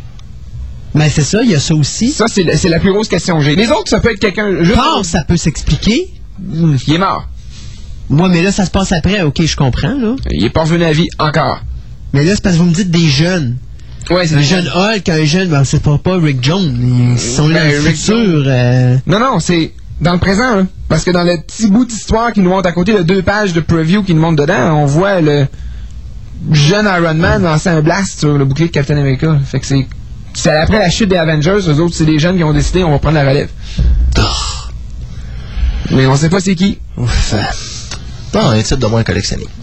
Ben là, à un moment donné, ils peuvent pas. euh, Marvel, ils- ce qu'ils ont fait en 2004, ils ont inondé le marché. Fait qu'à un moment donné, il y a des choses qui tombent. Ouais, Je vais ils ont parler pas- de ils pas Runaways. reparlé- Ils ont pas reparlé encore de Kazar, fait que tout va bien. Oui. Ça s'en vient, là. Ça s'en vient. Mhm. Euh, Runaways. Mm, Je sais que ça fait, la, pour la plupart des gens, ça va faire bon Hein? que c'est ça. Mais c'est quand même Brian Kevon qui écrit. C'est lui Qui est? C'est lui qui écrit Wild the Last Man. C'est lui qui a travaillé sur. C'est lui qui a travaillé sur une des séries Ça, il a d'Ultimate fait pendant des, un petit Ult- bout. des Ultimate X-Men. euh, Ultimate X-Men, il en a écrit pendant un petit bout aussi. Il est bon comme écrivain. C'est des bonnes histoires, mais c'est c'est un rythme lent. Euh, moi, je lis euh, Why the Last Man de Vertigo du côté de DC Comics. Un des bons titres de Vertigo en Ouais, en plus, il y a une adaptation cinématographique qui travaille aussi. Ils sont en train de travailler le dernier homme sur Terre et comment est-ce qu'il doit vivre. J'ai ramassé les quatre premiers trade paperbacks de ça. Puis, euh, ah, puis, euh, Kazar de 2000, ah.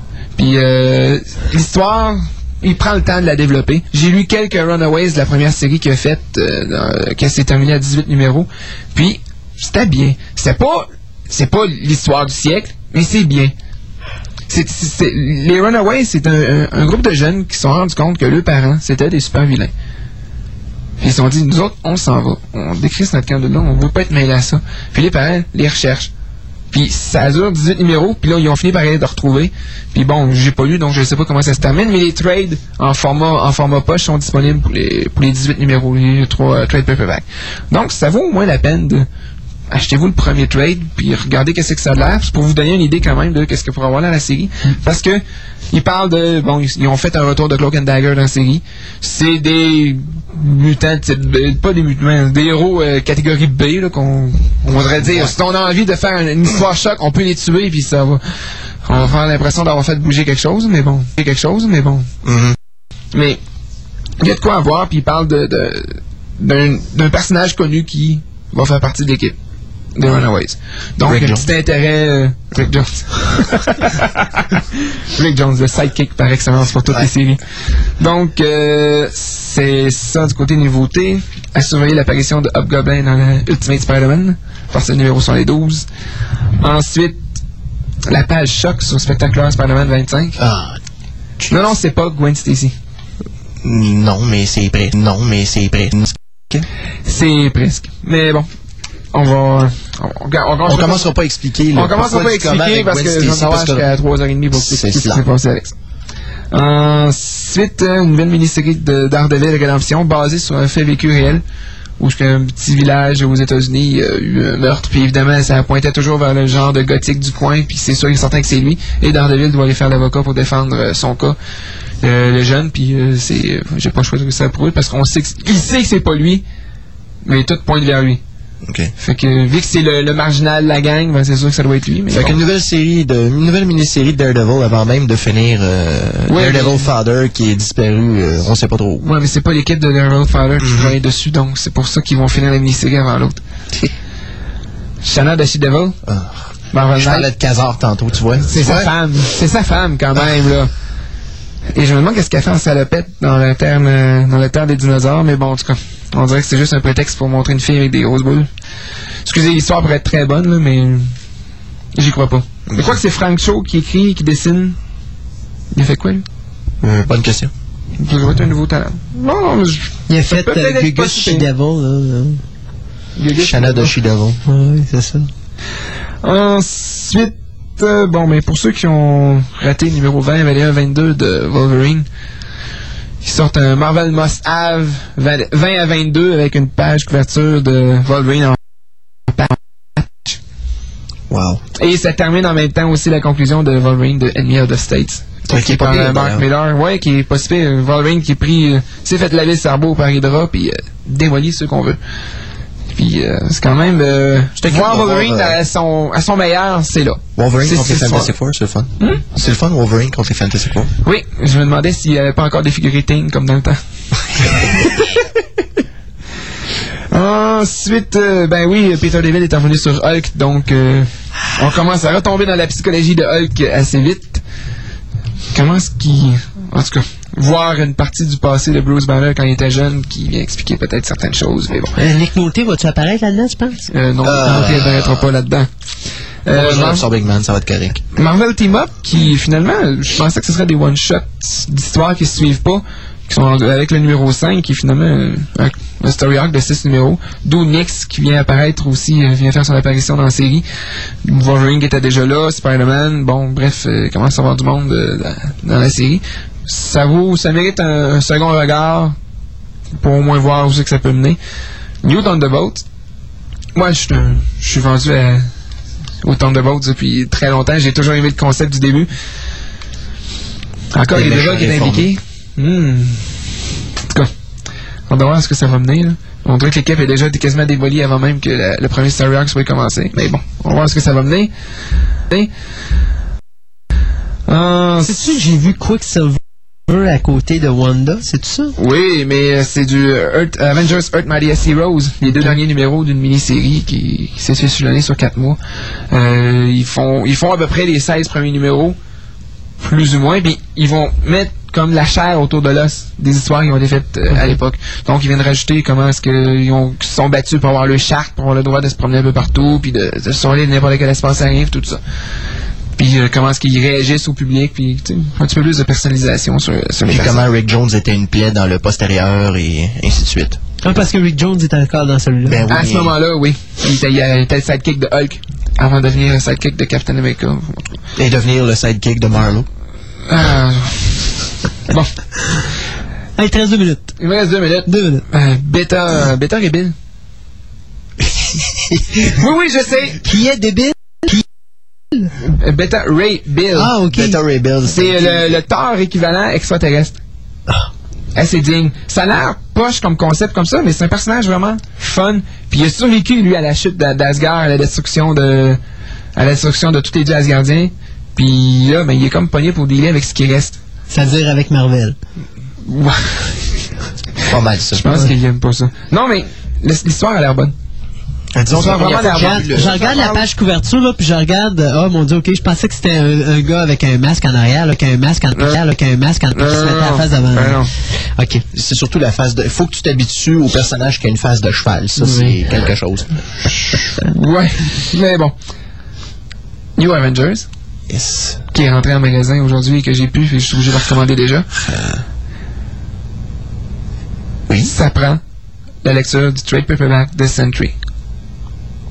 Ah, ok. C'est- chose que j'avais acheté de Sentry, quoi. Euh, ou quelqu'un qui a acheté le 10 numéros de Century, relisez-le. Ils, ils viennent déjà, euh, ceux qui n'ont pas lu ça, qui connaissent pas c'est qui de Century, ne comprendront pas la fin choc du numéro 1, si on peut dire. Ok.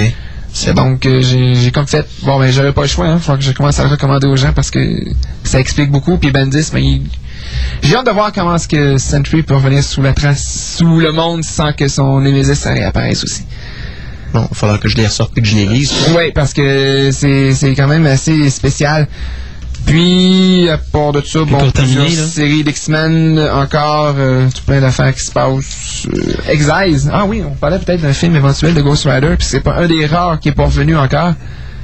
Euh, dans la présente série, le pr- présent story arc de Exiles, l'ennemi à combattre, c'est Zarastos, le Ghost Rider. Donc, on commence à le voir réapparaître tranquillement pas vite. Peut-être qu'on va sortir une série, parce que c'est une des séries que les gens demandent à voir, le Ghost Rider en série. Ouais, ben, à un moment donné avec le film, là. On revient, on revient tout le temps aux affaires des années 70 et 80. Ben oui. Ah, là, j'ai mon doigt sur le piton rouge, là. Oui, puis il y a un. Luke Cage Powerman. Luke. Cage Powerman euh, qui s'en vient aussi. Bon. OK. Mais t'as fini? Ah, on va dire. Bon. Ben, On a non, encore parler longtemps, là, mais... on se fait toute l'émission. que... Alors, j'ai pas le choix, là. Si je vous Ah laisse aller, vous allez faire toute l'émission sur le comic book, là. Ben, c'est. And, Non, mais Et? non, non. Une demi-heure. Qu'une trouve fois par mois, quand même. Non, non, mais une demi-heure, c'est assez. Bon, ok. Hey, euh, ben, merci beaucoup, M. Martin. De la boutique TPM. Donc, on rappelle, il y en a deux. Il y en a une à la pyramide euh, au centre d'innovation et l'autre à Place de qui est sur le point de déménager en face du EB Game ou EB3 Big Game, Show sur ouais. Pop, dans ce coin-là. Dans ce taille-là. On parle Où de est-ce que l'ogre et la fée présentement, qui Ouais. vendent des vêtements médiévaux, oui. Effectivement. ok, on dit en février le... Février, début février. Tu pourras aller les encourager. Hey, euh, avant que je me fasse cogner dessus, mon ami Pierre, tu nous refais encore d'autres surprises. Tantôt, la surprise que tu nous as faite, c'était Captain Scarlet, s'il y en a qui l'avaient pas reconnu. C'est ça, c'était la série de mon enfance j'ai Ben, trippé je pense de l'enfant de beaucoup de monde. Oui. Alors, allons-y donc avec d'autres petites surprises. euh. Est-ce que tu veux savoir c'est qui tu Eh, oui donc! Space Above? Ah, ça, c'est le fun! Bon, bon, bon, bon. Ben, D'ailleurs, parlant de Space Above, ils sont supposés sortir le DVD cette année. Ils devraient, c'est ce qu'on a dit la semaine passée, c'est des rumeurs, mais Long Gunman, on a une date de sortie, donc euh, date, ça s'annonce bien. Restera à voir. Allons-y. Ou encore, pour ceux qui l'ont écouté à Z, c'était à Space 2063. Ouais, Space avec de ça. 2063.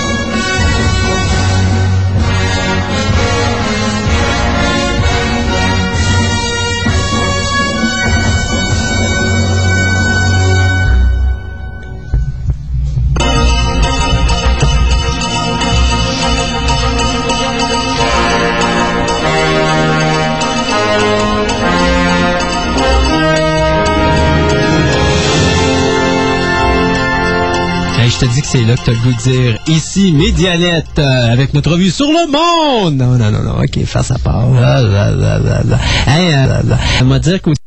Cinéma, il n'y a pas grand-chose, à part que la semaine prochaine, c'est la sortie de Blake Trinity.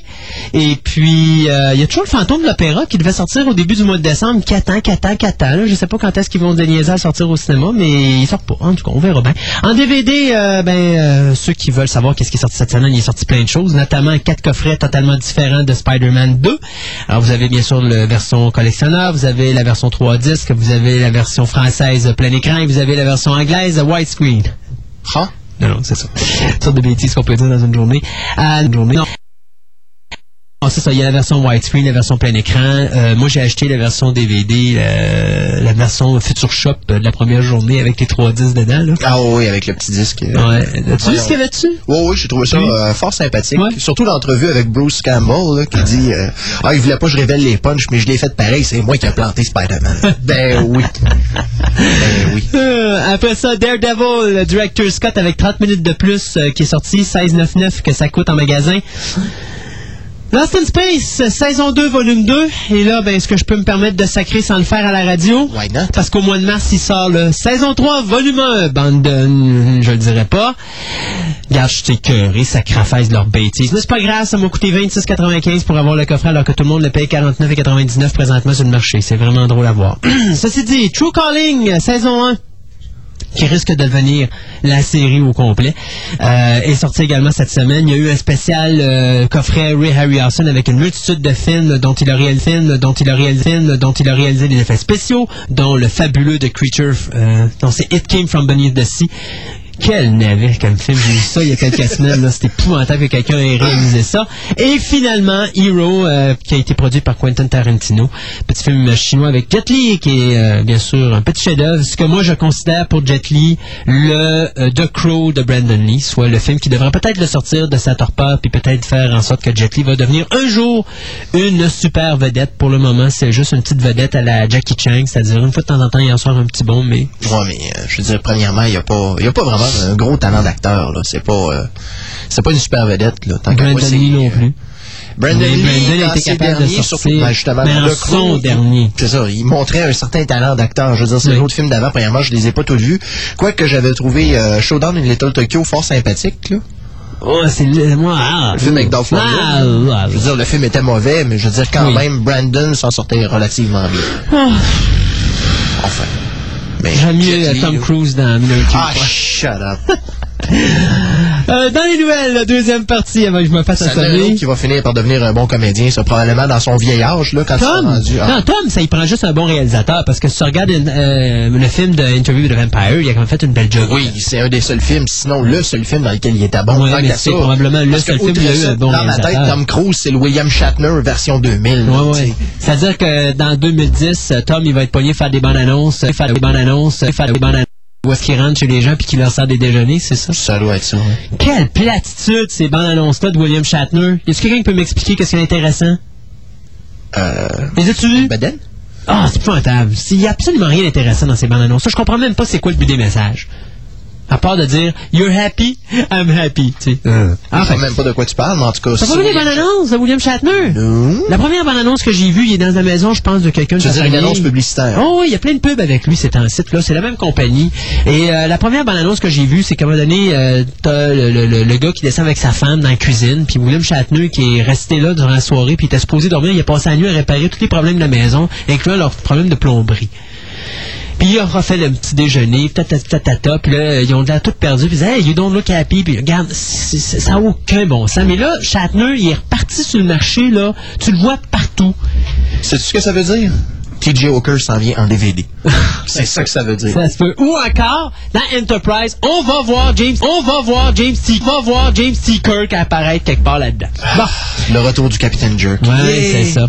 Hey, ceci dit, on- allons-y donc avec nos nouvelles. hein. On a des nouvelles importantes cette semaine, mais non. Julia? Non, pas encore Julia. On va passer Julia. La grande ours qui rafle tout. Il faut bien le dire, euh, le 29, soit lundi passé. Dimanche dernier. euh, dimanche, mais attendez, ben c'est ça, le samedi 29 novembre. C'est ça, donc le 29, c'était samedi passé. Ah ah! Ben, je sais, ben, c'est tout mélangé, ces dates-là. En tout cas, regardez, samedi soir passé, alors qu'on était en onde, euh, Il y a eu la soirée euh, qu'on appelle, attendez un instant, là, je- Les Gémeaux. Ah, les Gémeaux, c'est ça. Ouais. Donc, la Grande Ourse était nominée et euh, durant cette avant-première, puisque la soirée des Gémeaux, non content de faire une soirée, ils en font deux, eux autres. Ils en font une qui passe pas à la télé, où est-ce que là, ils donnent des prix à tout le monde. Puis ils en font une où est-ce qu'ils mettent euh, ça à la télévision, mais ils donnent presque pas de prix à personne.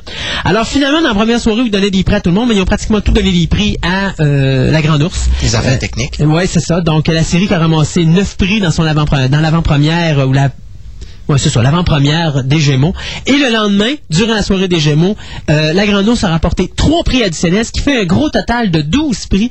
Euh, pas si pire pour une première série fantastique à la télévision.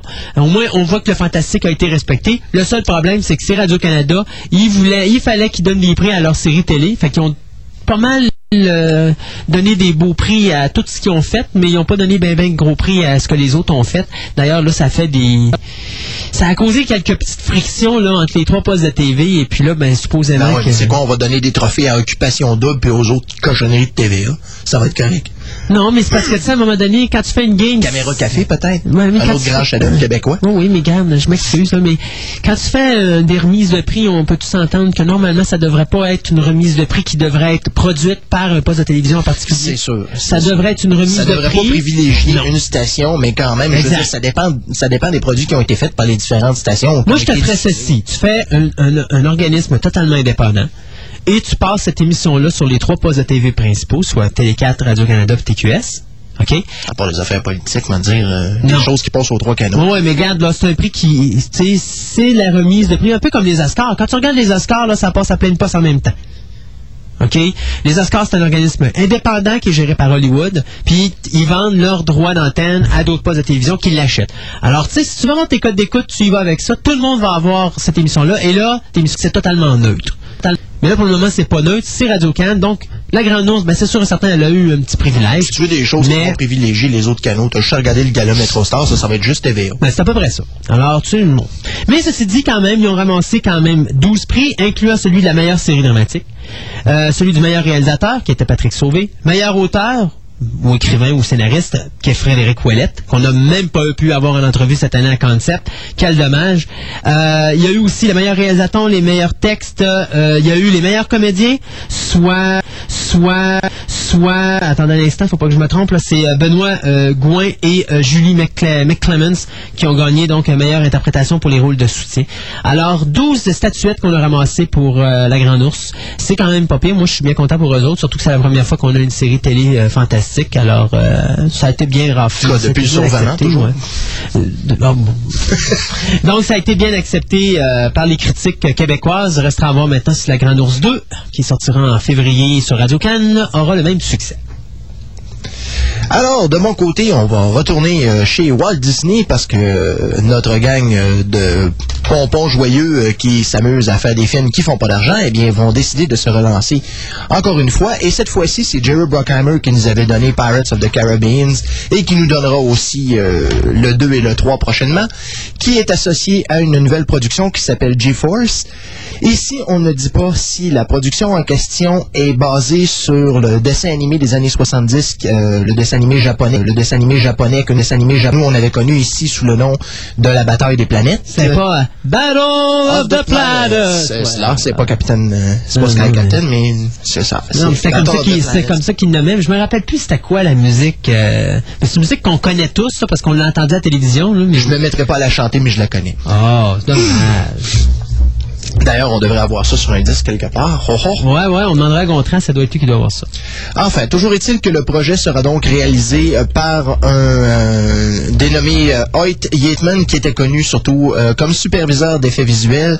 D'ailleurs, on lui doit Oh, Kangaroo Jack, ouh, Armageddon, Mighty Joe Young, Con Air, Christmas, Christmas, oui, non, pas vraiment, Crimson Tide et Abyss, pour lequel il avait gagné le meilleur Oscar, l'Oscar des euh, meilleurs euh, effets visuels. Euh, bien sûr, ce qu'on nous dit comme histoire, d'ailleurs, c'est la raison pour laquelle je présume que c'est quelque chose de basé sur la bataille des planètes, c'est qu'on parle d'un groupe d'animaux intelligents, d'un commando d'animaux intelligents qui travaille pour le gouvernement en essayant d'empêcher un millionnaire maléfique de conquérir le monde.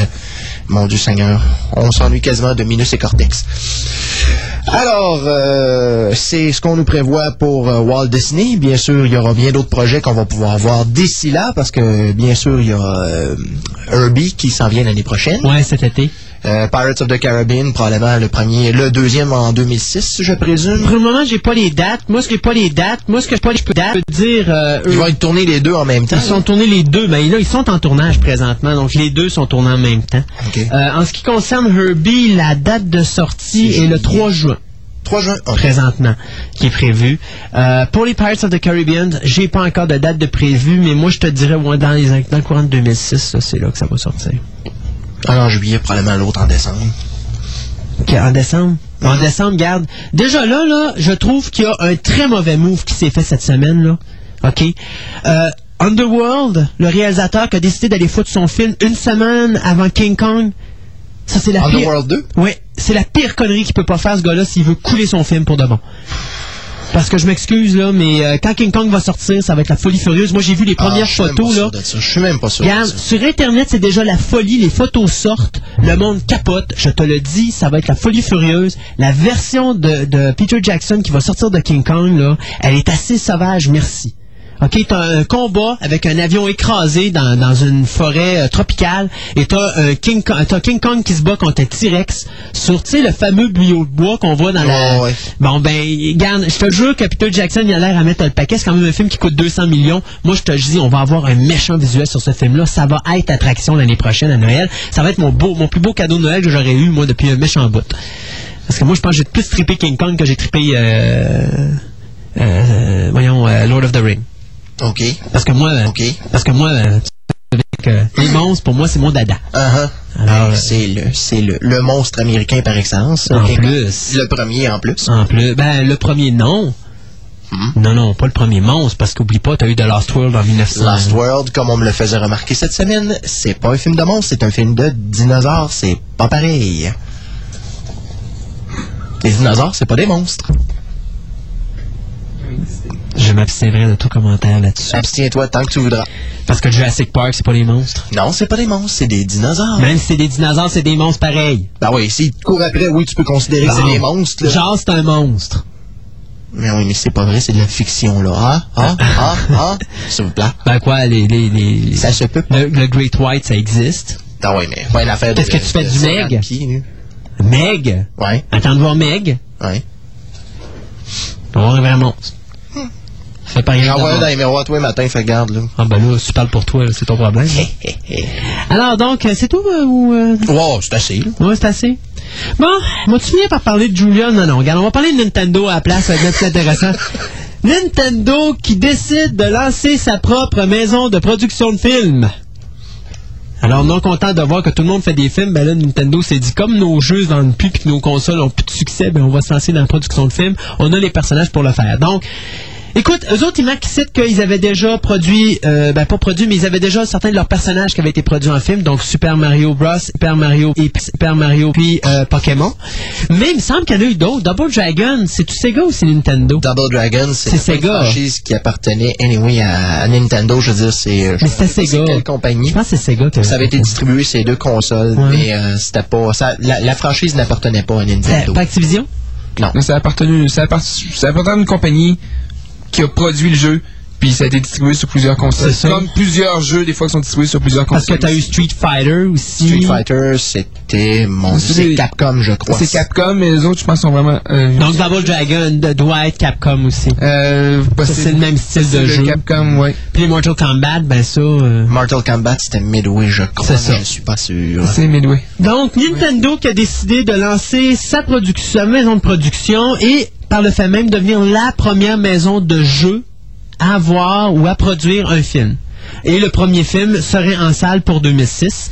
Maintenant, qu'est-ce que ça va être? On le sait pas. On a le choix entre Mario, Luigi, Donkey Kong, Metroid ou Zelda. Mais en ce qu'on sait, c'est que Metroid, c'est John Woo qui s'en occupe.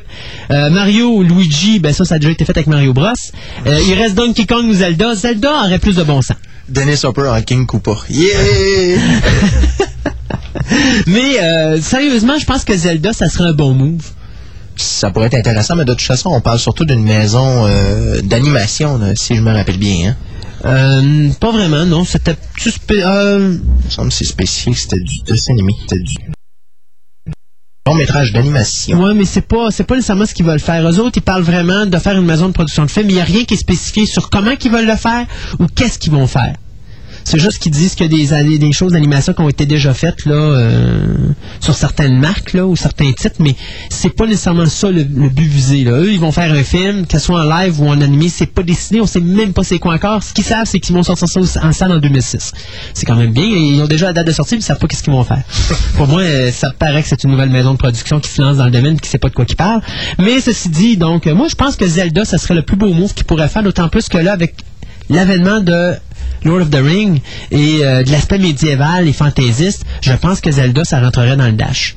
Puis je pense que ça serait quelque chose de vraiment merveilleux. En tout cas, pour un départ, pour Nintendo, ça serait probablement quelque chose de bien. Puis je pense qu'il y aurait beaucoup de preneurs pour ça, d'autant plus que Zelda est un des jeux les plus populaires pour Nintendo.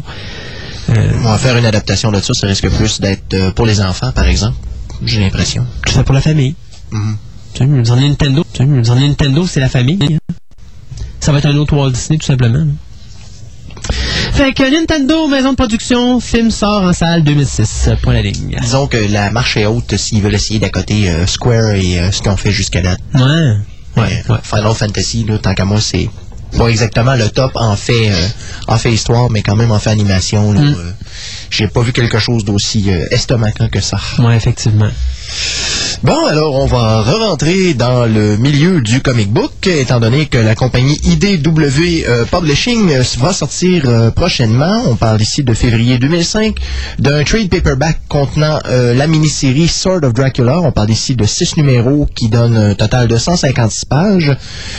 L'histoire qui avait été écrite par Jason Anderson et, et dessinée par William Bell William Belk, Terry Pallott et Greg Scott euh, sont centrés sur l'histoire de Ronnie Van Helsing, qui est bien sûr euh, un descendant euh, de... C'est Abraham Van Helsing qui s'appelait dans... euh, dans le film le, le, le chasseur de vampires. Je pense que c'est ça. Enfin, cette fois-ci, c'est un de ses descendants dans, à notre époque qui utilise bien sûr de l'armement euh, de fine pointe pour combattre le comte, mais, comble de malheur, il doit faire alliance avec le comte pour euh, réussir à descendre une menace encore pire. Euh, Qu'est-ce qu'on indique aussi? Euh, c'est ça. Alors ensuite, dans le trade paperback, on va nous donner des euh, du matériel supplémentaire, comme on le voit souvent dans des euh, recueils du genre. On parle ici de scrapbook, donc probablement des dessins de conception du de la série, des, des premières versions des personnages. Alors ça devrait être quand même quelque chose d'intéressant. Je n'ai malheureusement pas le prix que tout ceci va se vendre. On spécifie cependant que la couverture sera une couverture, comment il appelle ça un wraparound, c'est vraiment une couverture euh, qui, qui fait le tour du, euh, du volume. Et C'est un dessin. que tu peux enlever, là? Non, non, c'est pas un dust jacket, c'est vraiment que la couverture fait l'avant et l'arrière Ah, et la tranche en même temps. OK.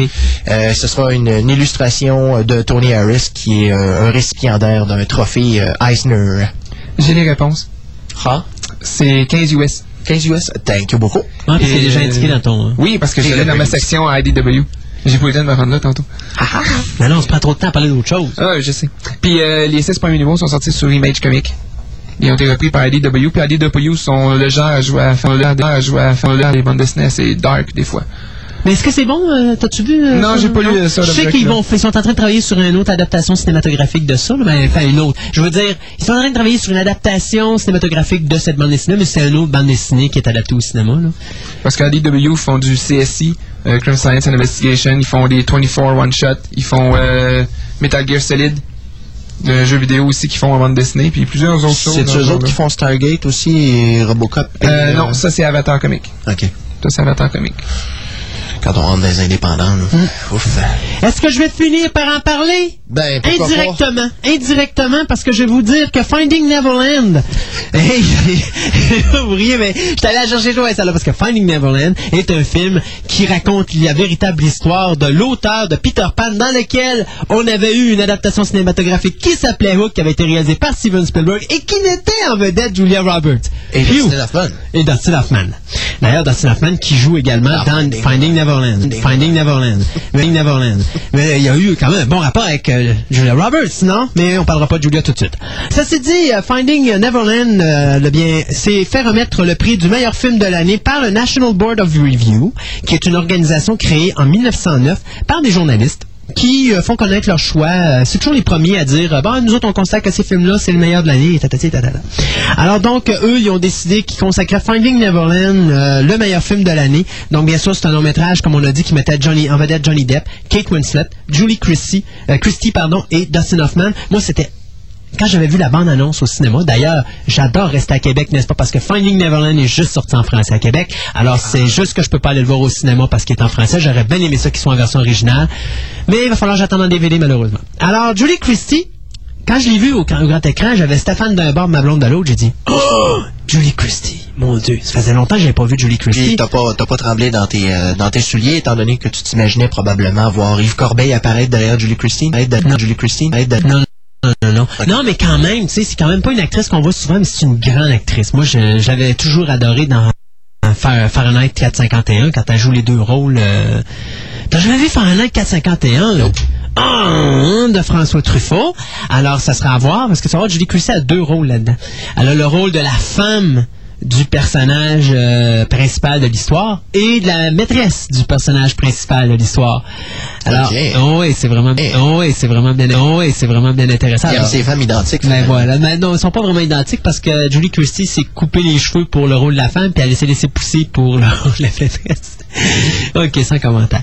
Ceci dit, donc, euh, Finding Neverland, qui raconte bien sûr l'histoire véridique du romancier et acteur britannique J.M. Barrie, avant, alors qu'il entreprenait le processus de la création de Peter Pan à Londres en 1904, le film que vous pouvez voir bien sûr en français en salle présentement, et The Incredibles ont reçu le prix du meilleur film d'animation, euh, battant Shrek par le fait même et euh, Shark's Tale. Donc, euh, j'ai l'impression que c'est ce qui va se passer aux Oscars aussi. J'ai l'impression qu'Incredibles va ramasser à peu près tout. Question de vous dire quels sont les autres films, même si ça touche pas à notre carcan. Les autres films qui ont été nommés meilleurs films de l'année par euh, le National Board of Review, ben, il y en avait 10. Donc, le numéro 1, bien sûr, le grand gagnant, c'est Finding Neverland, suivi en deuxième place de The Aviator. Euh, troisième place, Closer, qui met en vedette Julia Roberts, dont on va parler tantôt. Et, euh, mon Dieu, il y a Jude là, puis je pense qu'il y a Nathalie Portman là-dedans. Mais je me trompe pas, c'est pas le film où est-ce que Nathalie Portman avait fait des séquences de nudité, finalement, elle a demandé au réalisateur de tout couper ça. En tout cas, on verra ça.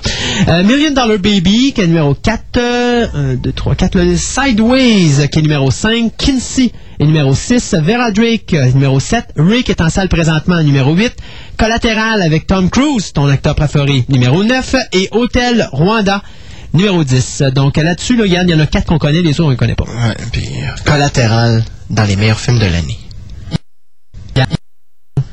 C'est le National Ils Board sont of pas Review. capables de trouver quelque chose de plus édifiant qu'un film d'action avec Tom Cruise. Wow! J'ai- j'ai pas c'est vu. une année très faste en grand film. Je l'ai pas vu collatéral, donc je peux pas euh, dire si c'est un film d'action ou si c'est pas un Ah, drame. regarde, là, Tom Cruise bleaché faire le méchant. Wow! Oui, mais t'as un j'ai concept. pas vu, donc je m'abstiens de tout commentaire là-dessus. J'attends de voir. Don't care. Don't care. Oh, mais il a un film de mauvais C'est. Tom Cruise. Donc, on arrête là. On va pas plus loin. As-tu vu Minority Report? Shut up!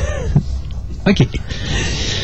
Bon, alors, étant donné que tu t'en vas vers ta nouvelle de Julia Roberts, je vais donc te précéder avec une nouvelle similaire, puisque cette semaine, euh, l'actrice Laura Dern, que l'on a, euh, que l'on a pu voir dans euh, Jurassic Park euh, et euh, bien sûr Wild at Heart et d'autres grandes productions hollywoodiennes, a bien sûr accouché euh, d'une...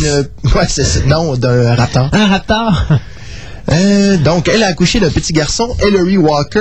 ouais, ouais, si c'est un petit Hein? gars, c'était... euh, non. Ah non, non, non, wow, wow, wow, wow, Oh, pardon. oh, ouais. Elle a déjà un petit gars de Ah, 3 ans ah. qui est né en 2001. Euh, Est-ce qu'on spécifie ici? Non, on ne dit pas le sexe du bébé qu'elle a eu. Cependant, c'est un bébé qu'elle a eu avec le musicien Ben Harper. Euh... Ça veut dire qu'elle a déjà eu son raptor. Pardon? Elle a déjà eu Oui, son oui, oui, raptor. oui, c'est ok. Alors, euh, comme je disais tout à l'heure, Laura Dern, qui a 37 ans, a joué dans Rumbling Rose, Jurassic Park et Wild at Heart. Mon Dieu Seigneur, j'avais même pas, mon Dieu Seigneur, j'avais même pas besoin de Seigneur, j'avais dire ça. Donc, euh, voici venir Julia. Ben là, j'ai pas le choix. Là, je suis obligé d'en parler. hein. Julia Roberts, qu'on a vu dans Hook, qu'on a vu dans Mary Riley, qu'on a vu bien sûr dans Flatliners. Eh bien, euh, elle qui avait de graves problèmes de santé euh, parce que les derniers, euh, les dernières semaines de, de sa grossesse, elle a dû les passer au lit. Elle avait pas le droit de bouger à cause qu'elle avait eu des contractions préliminaires. Je sais pas comment on appelle ça. là, des contractions. Enfin, elle avait eu des contractions avant terme, n'est-ce pas? Euh, ben finalement, elle a accouché de deux bébés, euh, deux jumeaux, euh, un garçon, une fille, et ça avec un mois d'avance. C'est quand même pas si pire. Alors la mère se porte bien, tout comme les bébés. Julia Roberts qui est quand même âgée de 37 ans, donc c'est déjà un bon âge hein, pour avoir... Les deux cette semaine, les deux 37 ans. Ouh. Non, non, j'ai dit... Non, c'est parce que Julia Roberts et Laura Dern ont tous les deux 37 ans. Ah ben oui, c'est... Les deux la même semaine. Et, euh, ben oui, hum, on passe sur les rumeurs. Hein, c'est-tu le même père? On va vérifier. Ben là, Non, le père, c'est euh, Danny Mother, euh, qui était au, aux côtés de sa douce euh, pour lui tenir la main et lui porter renfort euh, moral et probablement se faire écraser les doigts de la main droite par Julia lorsqu'elle a accouché, n'est-ce pas? Donc, elle a, elle, donné naissance le 28 novembre de deux enfants. La fille sera prénommée Hazel Patricia et le garçon Phineas Walter. OK. Fait que Julia, probablement, a eu de sérieux problèmes lors de son accouchement, donc elle s'est probablement cogné la tête une couple de fois pour sortir des noms de même. Mais enfin, tout ça, ben, c'est pour dire que Julia Roberts, elle a eu des bébés, puis elle a eu deux, ça va bien notre bonheur. Mais comme vous pouvez voir, j'avais pas grand-chose à parler cette semaine en nouvelles, fait que... Puis de toute façon, on était tannés, on parle toujours de mortalité, fait que vu que les fêtes de Noël s'en viennent, on a décidé de parler de nouveautés, que- la nativité. fait que là, c'est la nativité qui, qui, qui, fait, qui remplit nos vies depuis deux semaines. Alors voilà, Hey, c'est pas si pire, euh, quatre bébés en deux semaines, on produit... euh, Ça veut dire qu'il nous reste 20 minutes pour tes deux entrevues, puis... euh, Non, une entrevue, une entrevue qui met deux personnes. Oui, oui, oui, ben c'est ça. Alors on s'en va avec un autre segment musical de notre ami Pierre. Ouais. Alors c'est quoi que tu vas nous présenter? Euh, J'ai pensé de laisser la science-fiction pour aller plus vers le fantastique avec Oh. euh, Zena. Oh, Xina, ouais, de... de, de. Ouais, ben, et après ça, on revient avec une entrevue que j'ai faite à Concept avec Anne Robillard, l'auteur des cinq livres des Chevaliers d'Émeraude. Et je vous le dis tout de suite, le sixième sort à la mi-janvier. Euh, c'est le journal d'Onyx. Donc, euh, d'ailleurs, va en parler, je pense, dans l'entrevue. Et en même temps, on va avoir sa dessinatrice aussi, mademoiselle, ou je devrais dire madame Catherine Mathieu, qui va être là présentement aussi. Alors, euh, sur ce, on y va avec Xina The Warrior Princess et on vous revient tout de suite après avec notre entrevue avec Anne Robillard et Catherine Mathieu.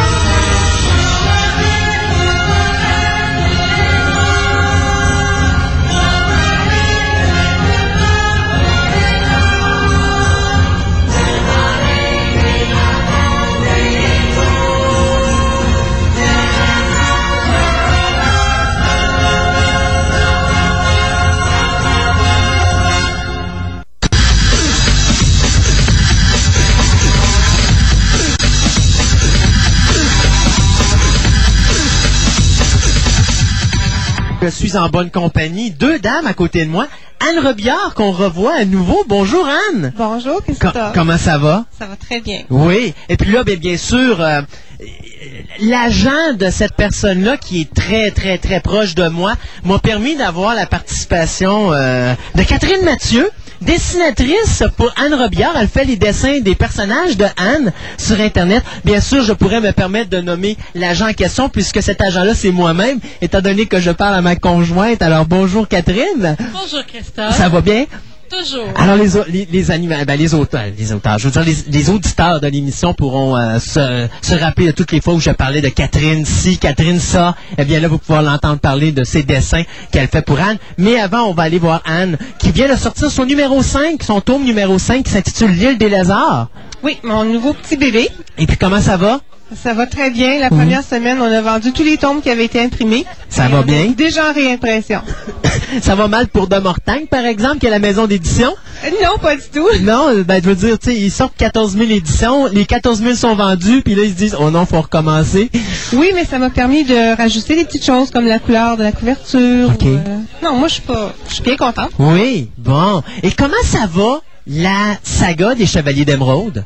Elle avance très rapidement. On m'a demandé de sortir le tome 6 pour euh, janvier. Ça s'en vient vite? Les grossesses sont courtes. Oui, hein? Avec le 15 janvier, on va avoir euh, le journal d'Onyx. Ensuite, au mois de mai, on va avoir le tome 7, l'enlèvement. OK. Et au mois d'octobre, le tome 8, mais le titre est encore euh, à déterminer. Donc, finalement, avec toute la pression, probablement la quantité de ventes qui se fait, De Mortagne a finalement cédé aux trois livres par année? où ils ont reçu énormément de courriels, énormément de téléphones et même des lettres demandant oui, on en veut plus, on veut savoir la suite tout de suite. Et je pense qu'il faut battre le fer pendant qu'il est chaud. Effectivement, hein? Parce que c'est une saga, jusqu'à présent, est-ce que c'est encore 12 épisodes? C'est encore 12 et une possibilité qu'on continue après, mais euh, la guerre va être terminée après le 12e tome. Et si on continue, ça va être de l'exploration avec les enfants des chevaliers. A assez de territoires inconnus pour euh, se promener pas mal. OK. Et donc, on arrive avec les dessins de Anne, parce que Anne, euh, dans tes livres, habituellement, il y a toujours un dessin d'un personnage. Oui. Et on se demandait toujours, mais qui c'est qui fait ces dessins-là? Et maintenant, on le sait. Ben oui, c'est mademoiselle Catherine Mathieu. Alors bonjour, mademoiselle Catherine. Rebonjour. Alors, expliquez-moi d'où vient la... Expliquez-moi comment ça a commencé, là, cette relation-là, Anne Robillard et Catherine Mathieu. Tout a commencé par un petit doigt brisé. L'histoire du doigt brisé, hein? Exactement. Euh, J'ai brisé mon petit doigt à Noël en prenant une photo. Mais pas à ce Noël-ci, on parle de Noël il y a quelques années. Quelques années. Et euh, je suis tombée et en protégeant l'appareil photo, je me suis cassé le doigt. Hum. Mais rien n'arrive pour rien. Je me suis retrouvée à l'hôpital et pour une raison que j'ignore, on a décidé de me faire faire de la physiothérapie pour un doigt. OK. J'étais très gênée parce que j'étais avec des gens qui avaient les bras cassés, des jambes avec des, des trucs qui sortaient des jambes. En tout cas, je trouvais que Ouais. c'était pas un cas tellement, tellement grave. Mais je pense que ça m'a permis de rencontrer la sœur de Catherine et qui s'est même parlé de Catherine qui disait Ah, elle fait des dessins extraordinaires, mais elle se fait pas confiance. Et j'ai dit Ben, donne-moi ses coordonnées, tout ça. Fait que finalement, elle dit, je vais l'appeler avant. Et c'est comme ça que ça a commencé. Et on s- commençait à s'échanger des petits dessins. Je vais laisser Catherine raconter les petits dessins. Ouais, oui, parce que là, après ça, ben, vous êtes entré en communication. Et là, on a commencé avec le premier dessin qui, si je me trompe pas, était Waylon. Non, en fait, le Non. premier dessin, c'était la croix des chevaliers. Ah. euh, que je devais faire euh, pour un cas d'urgence finalement parce que Anne en avait besoin rapidement pour la sortie du premier livre et puis elle avait eu de la difficulté à se trouver quelqu'un auparavant pour euh, justement réaliser cette croix là parce que les gens avaient de la difficulté à concevoir le style de croix qu'elle désirait avoir. Alors euh, on a commencé comme ça. Et puis, euh, je lui ai fait un premier dessin. C'était un test. On s'est dit, ben, on essaie. Si ça te convient, ben, on continue. Et puis, ça a l'air que ça a convenu parce que je suis encore ici avec elle. La deuxième génération de chevaliers. Elle est encore là? Elle est encore là. Ouais, elle est comme le, le- le lapin Bonnie dans Energizer, still going and going and going. J'espère qu'elle va avoir beaucoup de jus comme le lapin parce qu'il y en a encore plein de dessins. Ces dessins-là, si je me trompe pas, ils sont disponibles sur le site web des Chevaliers, oui, on peut les trouver sur le site web qui est l'adresse? www.chevalier au pluriel d'émeraude tout collé ensemble, pas d'accent aigu, pas d'apostrophe, .com. OK. Donc, on a combien de dessins de faits jusqu'à présent, euh, mademoiselle Mathieu? Euh, mon Dieu, vite comme ça. Ou est-ce que c'est madame? Euh, en réalité, on a les sept premiers chevaliers qui ont été réalisés en plus de la croix. On a une nouvelle génération, donc sept nouveaux chevaliers de réaliser qui viennent tout juste de sortir. On a euh, trois méchants, donc l'empereur, euh, les hommes insectes et Asbeth, un dragon. Ensuite, on a le magicien de cristal, oui, c'est je cherchais son nom, Adnar. Et euh, on a Fan, euh, qui est la mère de Kira, qui est un personnage principal euh, du roman. Kira aussi, qui a été dessiné. Ensuite, on a Onyx et Sage, qui sont des chevaliers. ben, en fait, Sage est chevalier pour la prochaine génération. Et Onyx est un petit peu sa contrepartie ancêtre. Enfin, c'est un petit peu compliqué à, à expliquer. Alors, Mais les gens qui lisent des livres les connaissent, personnages, donc ils connaissent l'histoire. Puis si vous les avez pas lus, ben c'est le temps de commencer. Oui, effectivement, pour quelqu'un qui est amateur de, de science-fiction, enfin, pas de science-fiction, mais de fantastique, c'est-à-dire, c'est une très belle série à lire, facile à lire aussi, euh, pas trop chargé comme Le Seigneur des Anneaux. Alors, euh, c'est très intéressant. Et l'inspiration de ces euh, personnages-là, parce que est-ce que c'est comment ça fonctionne votre relation de travail à toutes les deux? Parce que d'une certaine façon, Anne a écrit de quoi, mais est-ce que on a de la liberté au niveau des dessins? Est-ce qu'on doit respecter beaucoup de choses au niveau des dessins? Quand on a personnage, je vais dire à Catherine, bon, il ressemble à peu près à tel acteur. C'est comme ça qu'on fonctionne. Autrement, je ne peux pas expliquer ma pensée entièrement, à moins de qu'on trouve une façon de relier nos deux esprits. Alors, on fonctionne comme ça. Elle fait un premier dessin et après ça, on joue avec les cheveux. on a toujours des problèmes de coiffure. C'est tellement drôle. Maintenant, on en rit, là, mais quand ça fait trois, quatre fois qu'on change de coiffure, euh, il est cute. Ben, en tout cas, c'est le fun de savoir que Madame Mathieu a des, a des talents de coiffeur qu'on connaissait pas. Au moins, elle est capable de leur coiffer ces gens-là rapidement, merci. Très rapidement, hein, on fait ça d'une soirée à l'autre. Ça, ça va. Ben, ça prend combien de temps un dessin pour un personnage, à peu près? Euh, c'est dur à dire, à, à évaluer parce que je travaille pas, euh, je chronomètre pas quand je travaille. Euh, souvent, je vais prendre au moins quelques journées, là, quelques après-midi, donc environ peut-être un 8 à 10 heures pour euh, faire un personnage de base. Plus le temps, là, selon les modifications que j'aurai à apporter. Euh, des fois, c'est un peu plus compliqué parce que j'ai plus de difficultés à saisir la coupe de cheveux désirée et on doit faire plusieurs coupes de cheveux, mais bon, euh, non, généralement, ça va quand même assez bien. Si je suis vraiment dans un bon mood pour le dessin, euh, je suis capable de le produire, euh, juste un portrait du moins, en envi- environ 10 heures. Bon, c'est quand même bien. Quand on parle d'un personnage euh, pleine longueur, plein pied, c'est un petit peu plus long. Surtout quand je dois dessiner un chevalier d'émeraude avec le costume euh, que malheureusement j'ai fait assez compliqué. Donc, euh, il me demande beaucoup de temps à dessiner. Ouais, ben je pense qu'Anne, euh, Anne, en voulez-vous à Madame Mathieu d'avoir construit un costume si compliqué maintenant que vous avez à le porter régulièrement à chaque événement sur lequel vous vous présentez? C'est pas qu'il est dessiné compliqué, c'est qu'il a été fait dans un cuir très épais et très lourd.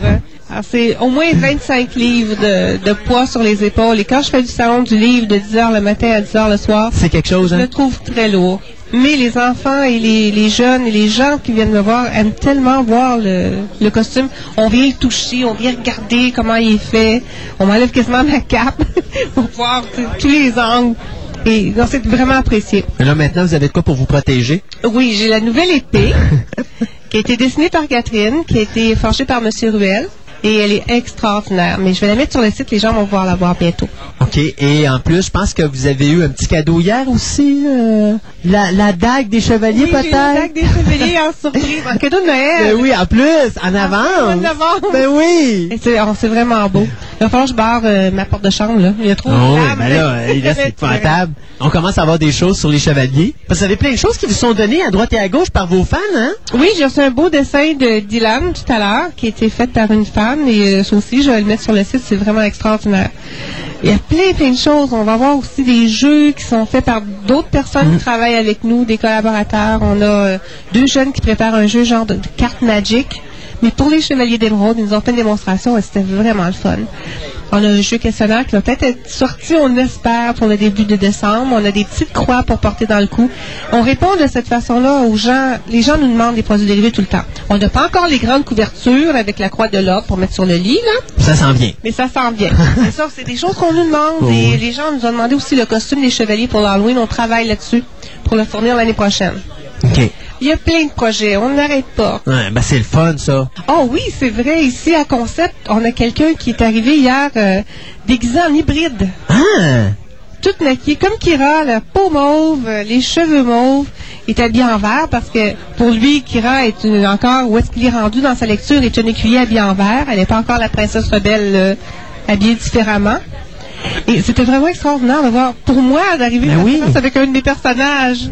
Eh non, mais Star Trek, on fait ça. Là. Maintenant, Anne Robillard à Québec a fait en sorte que les gens se déguisent dans ses personnages. Oui! C'est le fun! Là, je comprends George Lucas. Quand il arrive devant ses, ses personnages, ça doit être c'est extraordinaire. Ah, c'est sûr. Je sais même plus quoi dire au début quand c'est arrivé. Je, ah, Ah, c'est le fun. Hey, y a-tu d'autres projets qui s'en viennent en dehors? Je sais pas, euh, émissions de télé, films, y a-tu des choses qui sont dans l'air? Il Est-ce y qu'il y a a- eu des approches? Oui, il y a une approche pour une euh, série télévisée, mais ça sera pas avec les Chevaliers tout de suite. OK. Les Chevaliers, on a failli avoir une série télévisée cet été, mais ça n'a pas fonctionné. Le projet était un peu gros. Mais ça n'exclut pas que dès que les livres sont en anglais, probablement qu'il va y avoir des offres en anglais. OK. Mais c'est une série qui, je peux pas en parler encore. Non, non, c'est normal. mais il y a quelque chose qui s'en vient de ce côté-là, euh, du côté du fantastique. Qui est écrit par Anne Robillard. Oui, écrit par Anne Robillard. Ah, ça, c'est le fun, on a bien hâte. Et au niveau des livres, donc, on a trois nouveaux livres. Quand on finit Les Chevaliers d'Emeraude, est-ce qu'il y a d'autres choses après qu'on veut faire? Même si on continuait la, la saga des Chevaliers, est-ce qu'il y a peut-être un autre univers qu'on veut partir ou on va rester dans les Chevaliers? Il y a déjà un autre tome qui va sortir. Ben, un autre tome, c'est pas vrai. Un autre livre, un roman différent qui sort au mois d'octobre.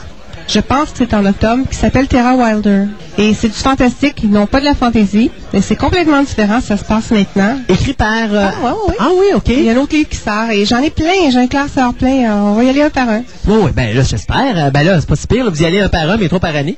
Euh, non, là, on est quatre par année, là. Quatre par année, ben oui. ça- va faire quatre ça, en 2005. effectivement. C'est qu'on sait où passe vos temps libres, là. Ouais, là, s'il y en a qui vous connaissent pas, ils ont un problème, hein. C'est ça, quel temps libre? Ouais, je, je- je- je l'ai connu beaucoup, celle-là, aujourd'hui. quel temps libre? Au niveau des personnages, euh, est-ce qu'ils... Vous, vous en faites pour les jeux, je pense, là, qui s'en viennent, ou des choses comme ça? Est-ce que la demande est uniquement pour le site web? Euh, est-ce qu'il y a d'autres choses sur lesquelles ces personnages vont, vont être utilisés? Je parle bien sûr pour les dessins de Madame Mathieu. Et ils vont être, euh, disons, ils vont inspirer les dessins qui vont être sur les cartes, genre Magic, mais c'est des tout petits dessins. Je sais pas comment ils vont les faire. OK. Parce qu'il y a énormément de cartes et je suis sûre que Catherine veut pas commencer à s'investir dans un million de cartes de chevaliers. hein. Peut-être qu'on va demander de l'aide. Parce qu'à un moment donné, ça fait beaucoup de stock. Oui, mais je veux qu'elle continue les personnages parce qu'il y en a où je suis rendue dans le ton mute, il y a de 221 là. OK, c'est du monde, là. oui, c'est encore beaucoup de monde à faire. Ouais, ouais, ouais, mais les gens veulent voir ce qu'ils ont l'air. Il y en a qui me disent non, non, il est pas comme je voulais, mais c'est pas pour eux que je les dessine, c'est pour ceux qui sont pas capables de les imaginer. Anne, je vais poser une question directe. Est-ce que vous avez encore le temps de répondre à tous les emails que les fans vous envoient sur votre site? Oui, pour l'instant. Parce que vous euh, le faites, hein? Oui, je le fais. Quand quelqu'un vous envoie une question sur votre email, vous y répondez, c'est sûr et certain. C'est sûr et certain. Il y a des fois, je reçois pas le email parce que des fois, il y a, les gens comprennent pas que s'il y a un virus attaché, le système ne le laissera pas passer. Non, c'est ça. Alors des fois, ils me disent Ah, t'as pas répondu à mes deux messages, mais je les ai pas eus. Parce qu'il y avait peut-être un problème avec leur ordinateur. Mais en général, je réponds. Et je me suis inspirée de Viggo Mortensen, que moi, je connaissais avant qu'il soit à Aragorn, parce que c'est un peintre et c'est un gars qui écrit des poèmes extraordinaires. C'est un photographe. Et sur son site, on pouvait justement lui écrire. Il répondait à tout le monde, comme je le fais. Sauf quand il est devenu Aragorn, il a fermé la section Écrivez-moi. Et il a marqué, écoutez, là, je reçois 20 000 courriels par jour. Euh, ben, à partir de maintenant, je vais vous dire qu'est-ce que je fais, où je suis.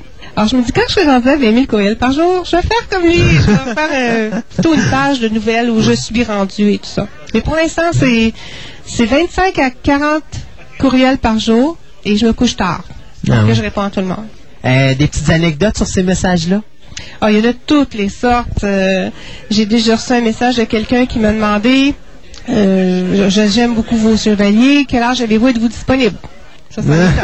Il y en a un petit gars aussi qui m'a dit euh, genre euh, s'il arrive quelque chose à tel personnage, ça va aller mal. Oh! Ah, puis j'ai souvent des menaces. Ça a commencé par ma sœur, les menaces. Ah oui, ben, c'est dans la le famille premier en temps, plus. Moi, oui, elle me dit s'il arrive quelque chose à Jason, là, tu vois ça, moi je corrige plus tes livres. Elle est comme les menaces, ça fait longtemps, je suis habituée, mais il faut que je reste avec mon histoire. C'est sûr que je suis un petit peu influençable. Si je reçois euh, 550 courriels qui me demandent la même chose, je vais peut-être flancher. Alors, ils peuvent influencer encore les décisions qui sont déjà prises. Dans le fond, le plan est fait. Je sais où je m'en vais avec l'histoire. Mais il y a une possibilité de le modifier si euh, on me lance des tomates. Non, c'est pas vrai. Oh, faites pas ça, hein, les auditeurs, non. ils sont capables de le faire. non, pas de tomates. Merci beaucoup. À toutes les deux d'avoir participé. Oui, avec euh, Madame Mathieu, ça n'a pas été si dur que ça. euh, ou Mademoiselle, dépendant de ce que vous voulez qu'on dise. Et euh, ah, euh, ok, elle, elle montre son alliance, ça va d'accord, on va dire Madame. Alors, écoutez, merci beaucoup à vous deux. Anne, gros succès. euh, encore, Euh, je pense que votre numéro 1, je pense qu'il est rendu à 23 000 livres vendus, hein, euh, au On a passé qu'on se le, oui, on a passé. En plus, c'est c'est pas le 1, je pense que c'est le 1. Je sais pas pourquoi ils ont sauté par-dessus. C'est le 1, le 2, le 4 qui sont en nomination pour euh, le prix du Salon du Livre à Montréal pour le Salon du Livre qui s'en vient. Ils ont passé par-dessus un des tombes, je sais pas pourquoi. Ah.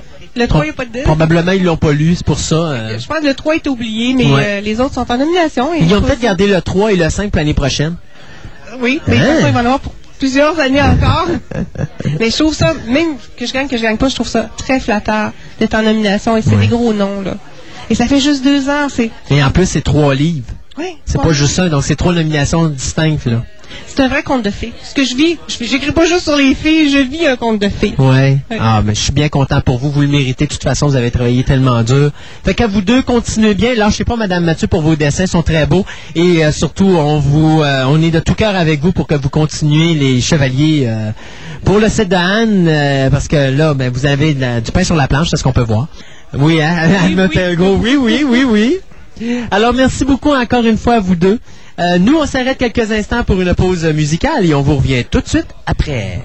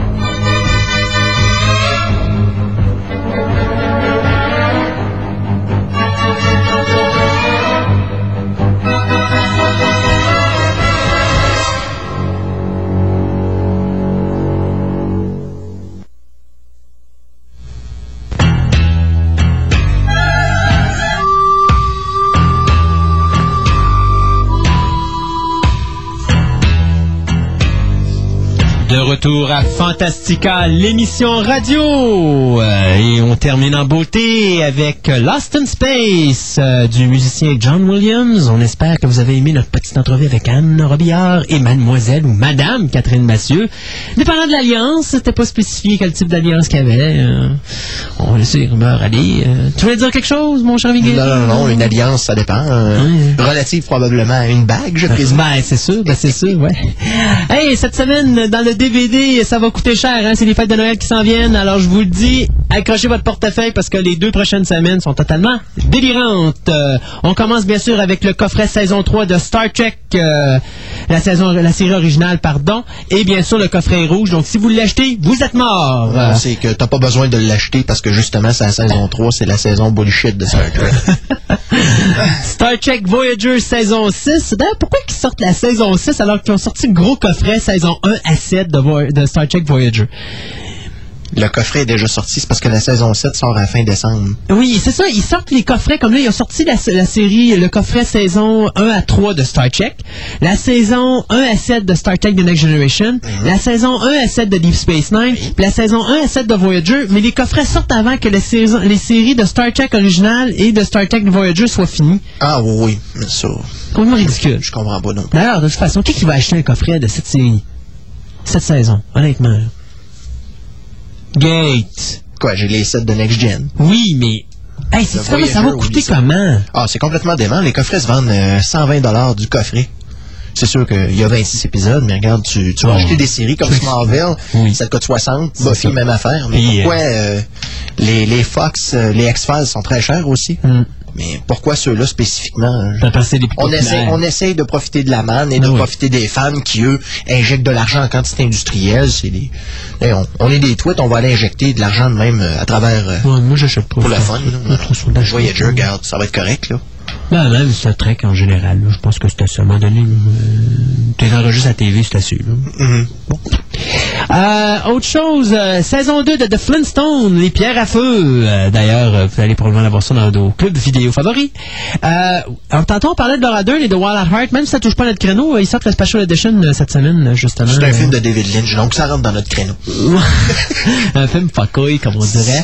Carnival, Carnival saison 1 euh, qui sort cette semaine. Tout comme la série Babylon Crusade, euh, la deuxième série de Babylon 5, si on peut dire, là, euh, qui se passe après, mais que finalement on a déjà vu la conclusion parce que bon, ça a été cancellé après 13 épisodes.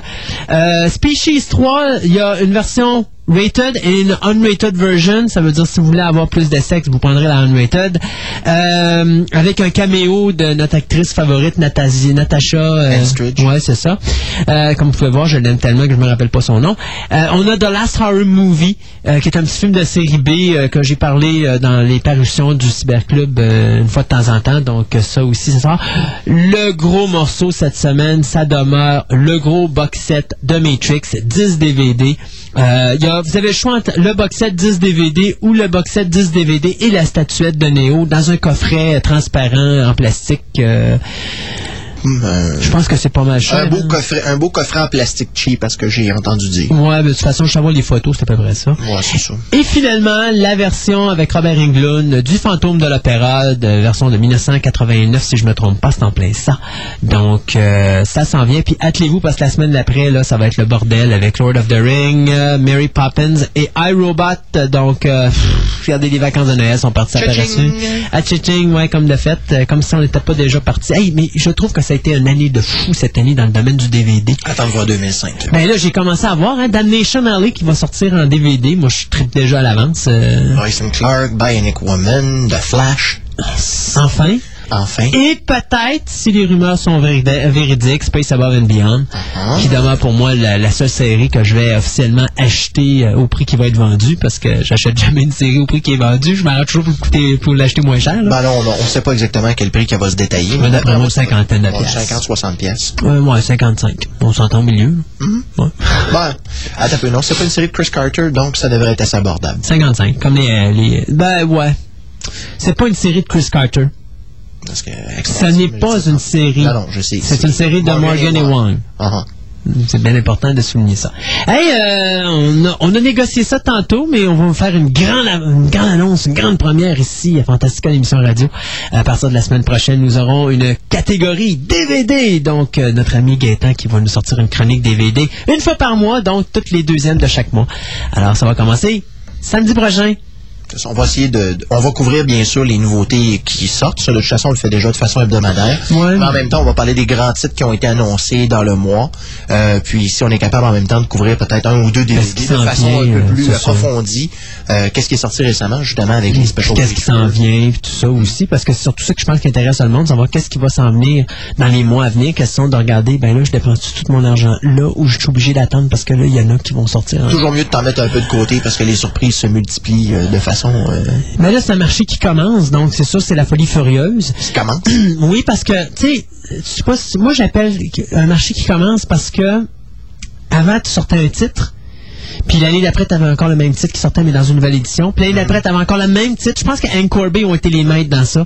Ils ont sorti à peu près quoi? Sept versions d'Halloween, le premier film. Euh, C'était pas tout Hank Kirby, par exemple, mais euh, il y a eu plusieurs. il y a- Ouais, il y en a six, me semble, j'ai vérifié cette semaine. J'ai fait vérifier, puis il me semble que c'était six qui étaient rendus à Halloween. Ouais, c'est ça. C'est complètement ridicule. Puis là, en Europe, ils ont le box set d'Halloween 1 à, 1 à 8. Donc, Hank Corby sont en train de chercher les droits aux États-Unis pour refaire la même chose. Et Hank Corby UK, soit la Grande-Bretagne, eux autres ont la chance, la Grande-Bretagne, la Colombie-Britannique, c'est-à-dire l'Angleterre. Ont tout plein de noms, autres, mais l'Angleterre. Euh, eux autres vont avoir un box set de Phantasm. Bon. que j'aimerais bien avoir, tu sais. Je veux dire, je me suis pogné Phantasm 2 à Scream l'autre fois, j'étais bien content, mais j'aimerais bien avoir les quatre films en DVD. J'ai le 1 et le 4 en DVD, mais le 2 et le 3 sont pas faits. Euh, sauf que les droits appartiennent à une autre compagnie, puis là, cette compagnie-là a fait faillite, donc là, ils cherchaient de savoir où sont les mots de droit. Donc, c'est la raison pourquoi on l'a pas aux États, mais je sais qu'Anne Corby travaille là-dessus, donc ça, c'est un petit box set que, je veux pas avoir le, le 1 et le 4, je les ai déjà, mais j'aimerais bien avoir le 2 et le 3. Là, ça compléterait bien ma petite collection. D'autant plus que là, euh, Coscarelli, probablement, quand il va avoir fini son Boba Nosferatu, il va probablement retomber sur euh, le cinquième euh, Ça Phantasm. de se dépêcher avant que le, le Old Man euh, passe de vie à trépas une bonne fois pour toutes, là. ouais, effectivement. Puis il y a toujours aussi euh, celui qui fait Reg. qui soit dedans. Ouais, c'est ça. Ou encore Reg, qui lui aussi, là, à un moment donné, il prend de l'âge. Fait que. Mais à part le deuxième, il a toujours resté avec ces mêmes comédiens. hein. Mm. Le 1, le 3 et le 4, c'est les mêmes acteurs. Euh, même Mike, euh, celui qui faisait Mike dans le premier film, je crois qu'il revient dans le quatrième ou dans le troisième. Je pense que c'est dans le quatrième qu'il revient, qui ramène la- l'acteur d'origine. Euh, donc, c'est Je n'ai vu que le premier, alors... euh, Ouais, quel best. là. Honnêtement, c'est vraiment le meilleur. Si vous voulez vraiment voir, c'est 1, 2, 3 et 4. Puis ça va vraiment dans l'ordre de qualité. Plus ça avance, plus ça se détériore. Euh, parce qu'à un moment donné, t'as plus rien à dire. Puis ce qui est plate dans les Phantasms, c'est un petit peu ça, hein, c'est que tu sais jamais ce qui se passe. Tu comprends jamais ce qui se passe parce qu'il te l'explique jamais vraiment. Parce qu'il se laisse la porte ouverte pour un autre, puis un autre, puis un autre, puis un autre. Puis ça finit toujours un coup de poisson. Donc, qui fait que, ben, là, tu penses que les- le, le méchant s'en est sorti puis que les héros sont morts. Mais finalement, tu t'apprends dans le deuxième film que finalement, non, ils s'en sont sortis à cause de telle affaire. Un peu comme si c'était le serial des années 30, là, que t'allais voir au cinéma. Puis à un moment donné, tu revenais la semaine d'après, tu disais, hey, ils ont triché! Ils avaient pas montré ça la semaine avant. Et que là, c'est pour ça que le héros s'en sort, mais normalement, il n'aurait pas dû s'en sortir parce qu'ils n'ont pas montré cette séquence-là, sinon je l'aurais su qu'il s'en sortirait. Fait que c'est à peu près la même affaire pour Phantasm, mais euh, peut-être un jour, euh, on aura peut-être euh, Phantasm 5, qui sait. Je sais qu'il travaillait sur le scénario il y a quelques mois de ça. Non, ça fait longtemps. Ça fait ça longtemps. qu'on entend parler. Hey, j'ai vu de quoi sur Internet qui me fait bien plaisir. Oui. House of the Reanimator. Ah, non. Ah oui. Et euh, Stuart Gordon avait dit si Bush est réélu, je fais House of Reanimator parce que je me sers de tout le personnel de la Maison Blanche dans mon film. et là, ben, il n'y a pas le choix parce que Bush vient d'être élu et Jeffrey Combs a déjà reçu sa copie du scénario. Non. Alors là, ben, c'est son agent Jeffrey Combs qui, l'a appelé puis qui a dit Hey, euh, j'ai eu un téléphone de Stewart, il m'envoie un, un- un- un scénario, il faut que tu regardes ça, je te je t'en dis pas plus que ça. Et quand il reçoit son, son, son colis, il ouvre ça, la première chose qu'il voit, c'est la page couverture avec le titre House of Reanimator. Alors, un bel hommage au House of the Une chance, une chance a Reanimator puis qu'il y a des séries de Star Trek pour jouer dedans, cet acteur-là. Hein. Jeffrey Combs. Ça n'a pas de mot du bon sens. Parce qu'il a joué dans. Je me rappelle pas s'il a joué dans Next Generation, mais il a joué dans DS9, il a Oui. joué dans Voyager, Oui. il a joué dans Enterprise. Enterprise. Il était bien drôle de le voir en Mandalorian d'ailleurs. Ouais, ouais. Mais il est bon cet acteur-là. Moi, je l'adore. Comme à Herbert Ross, je l'adore en Herbert Ross. À Herbert West, pardon.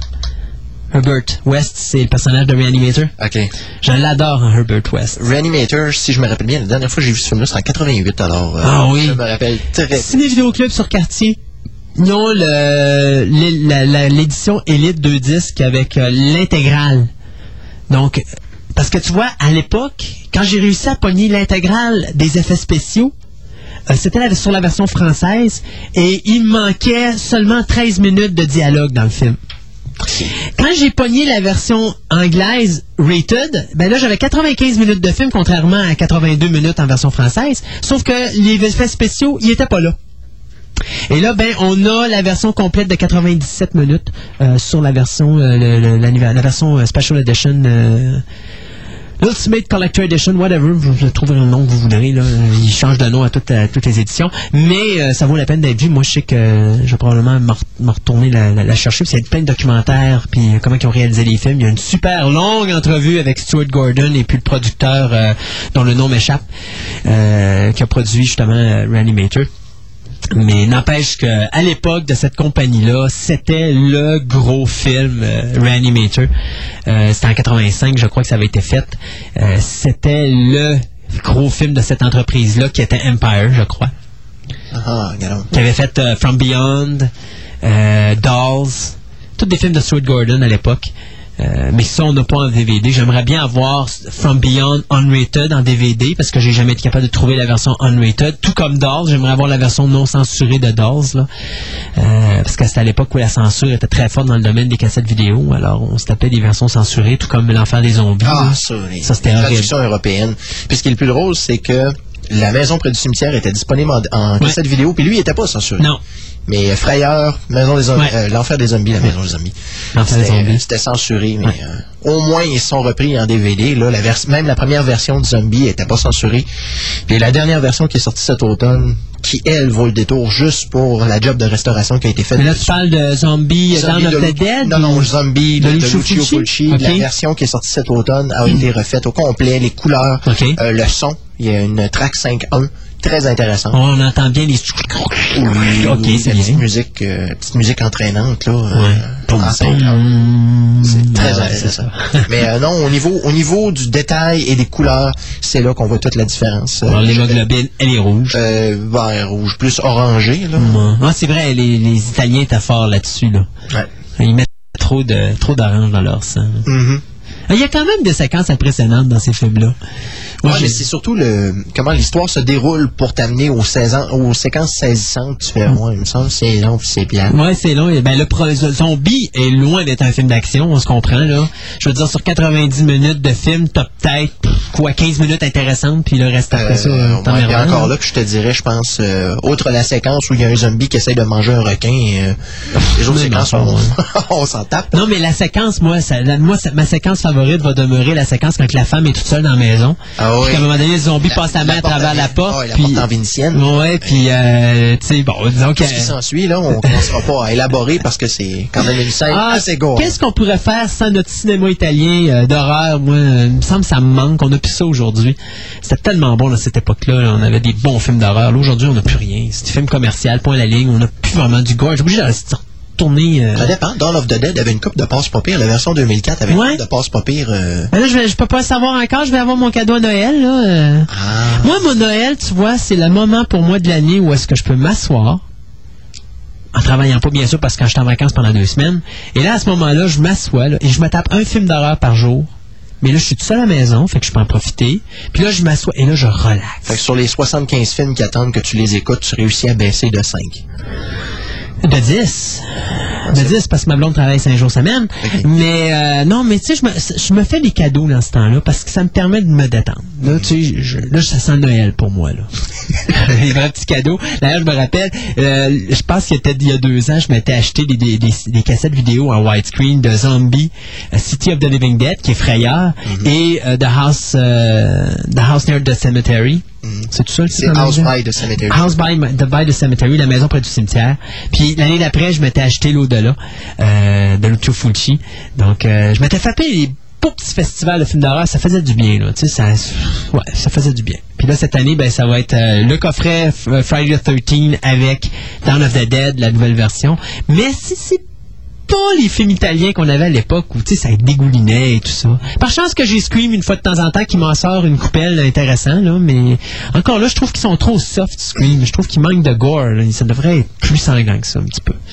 Je serais curieux de voir si euh, Lucio Fucci comprenait les scénarios qu'il euh, réalisait parce que à toutes les fois que tu arrives à la fin des films de Lucio Fucci, tu te poses comprends toute une question, c'est la conclusion, tu fais Ah, Ouais, je pense que le pire, c'est House by the Cemetery. Ah, C'est vraiment, là. ben, f- euh, c'est pas frère. C'est frère qui finit qui sort d'un, euh, d'une Ah, c'est- ouais, c'est ça, ouais.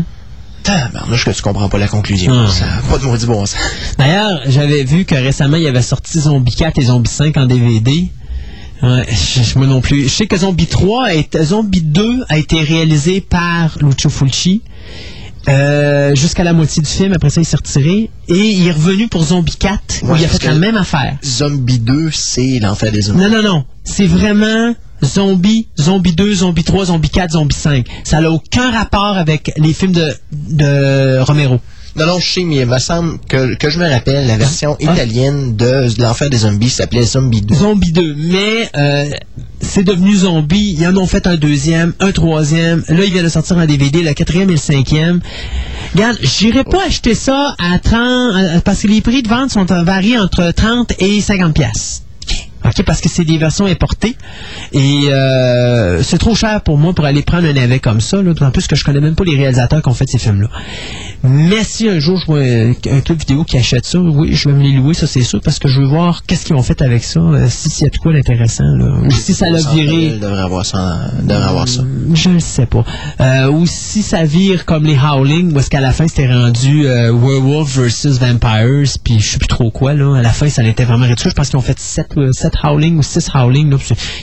J'ai arrêté au troisième. Je- T'as été plus loin que moi. c'était- troisième, c'était une comédie en plus. Ouais, t'as été plus loin que moi. Moi, j'ai arrêté dans les 15 premières minutes du deuxième. OK.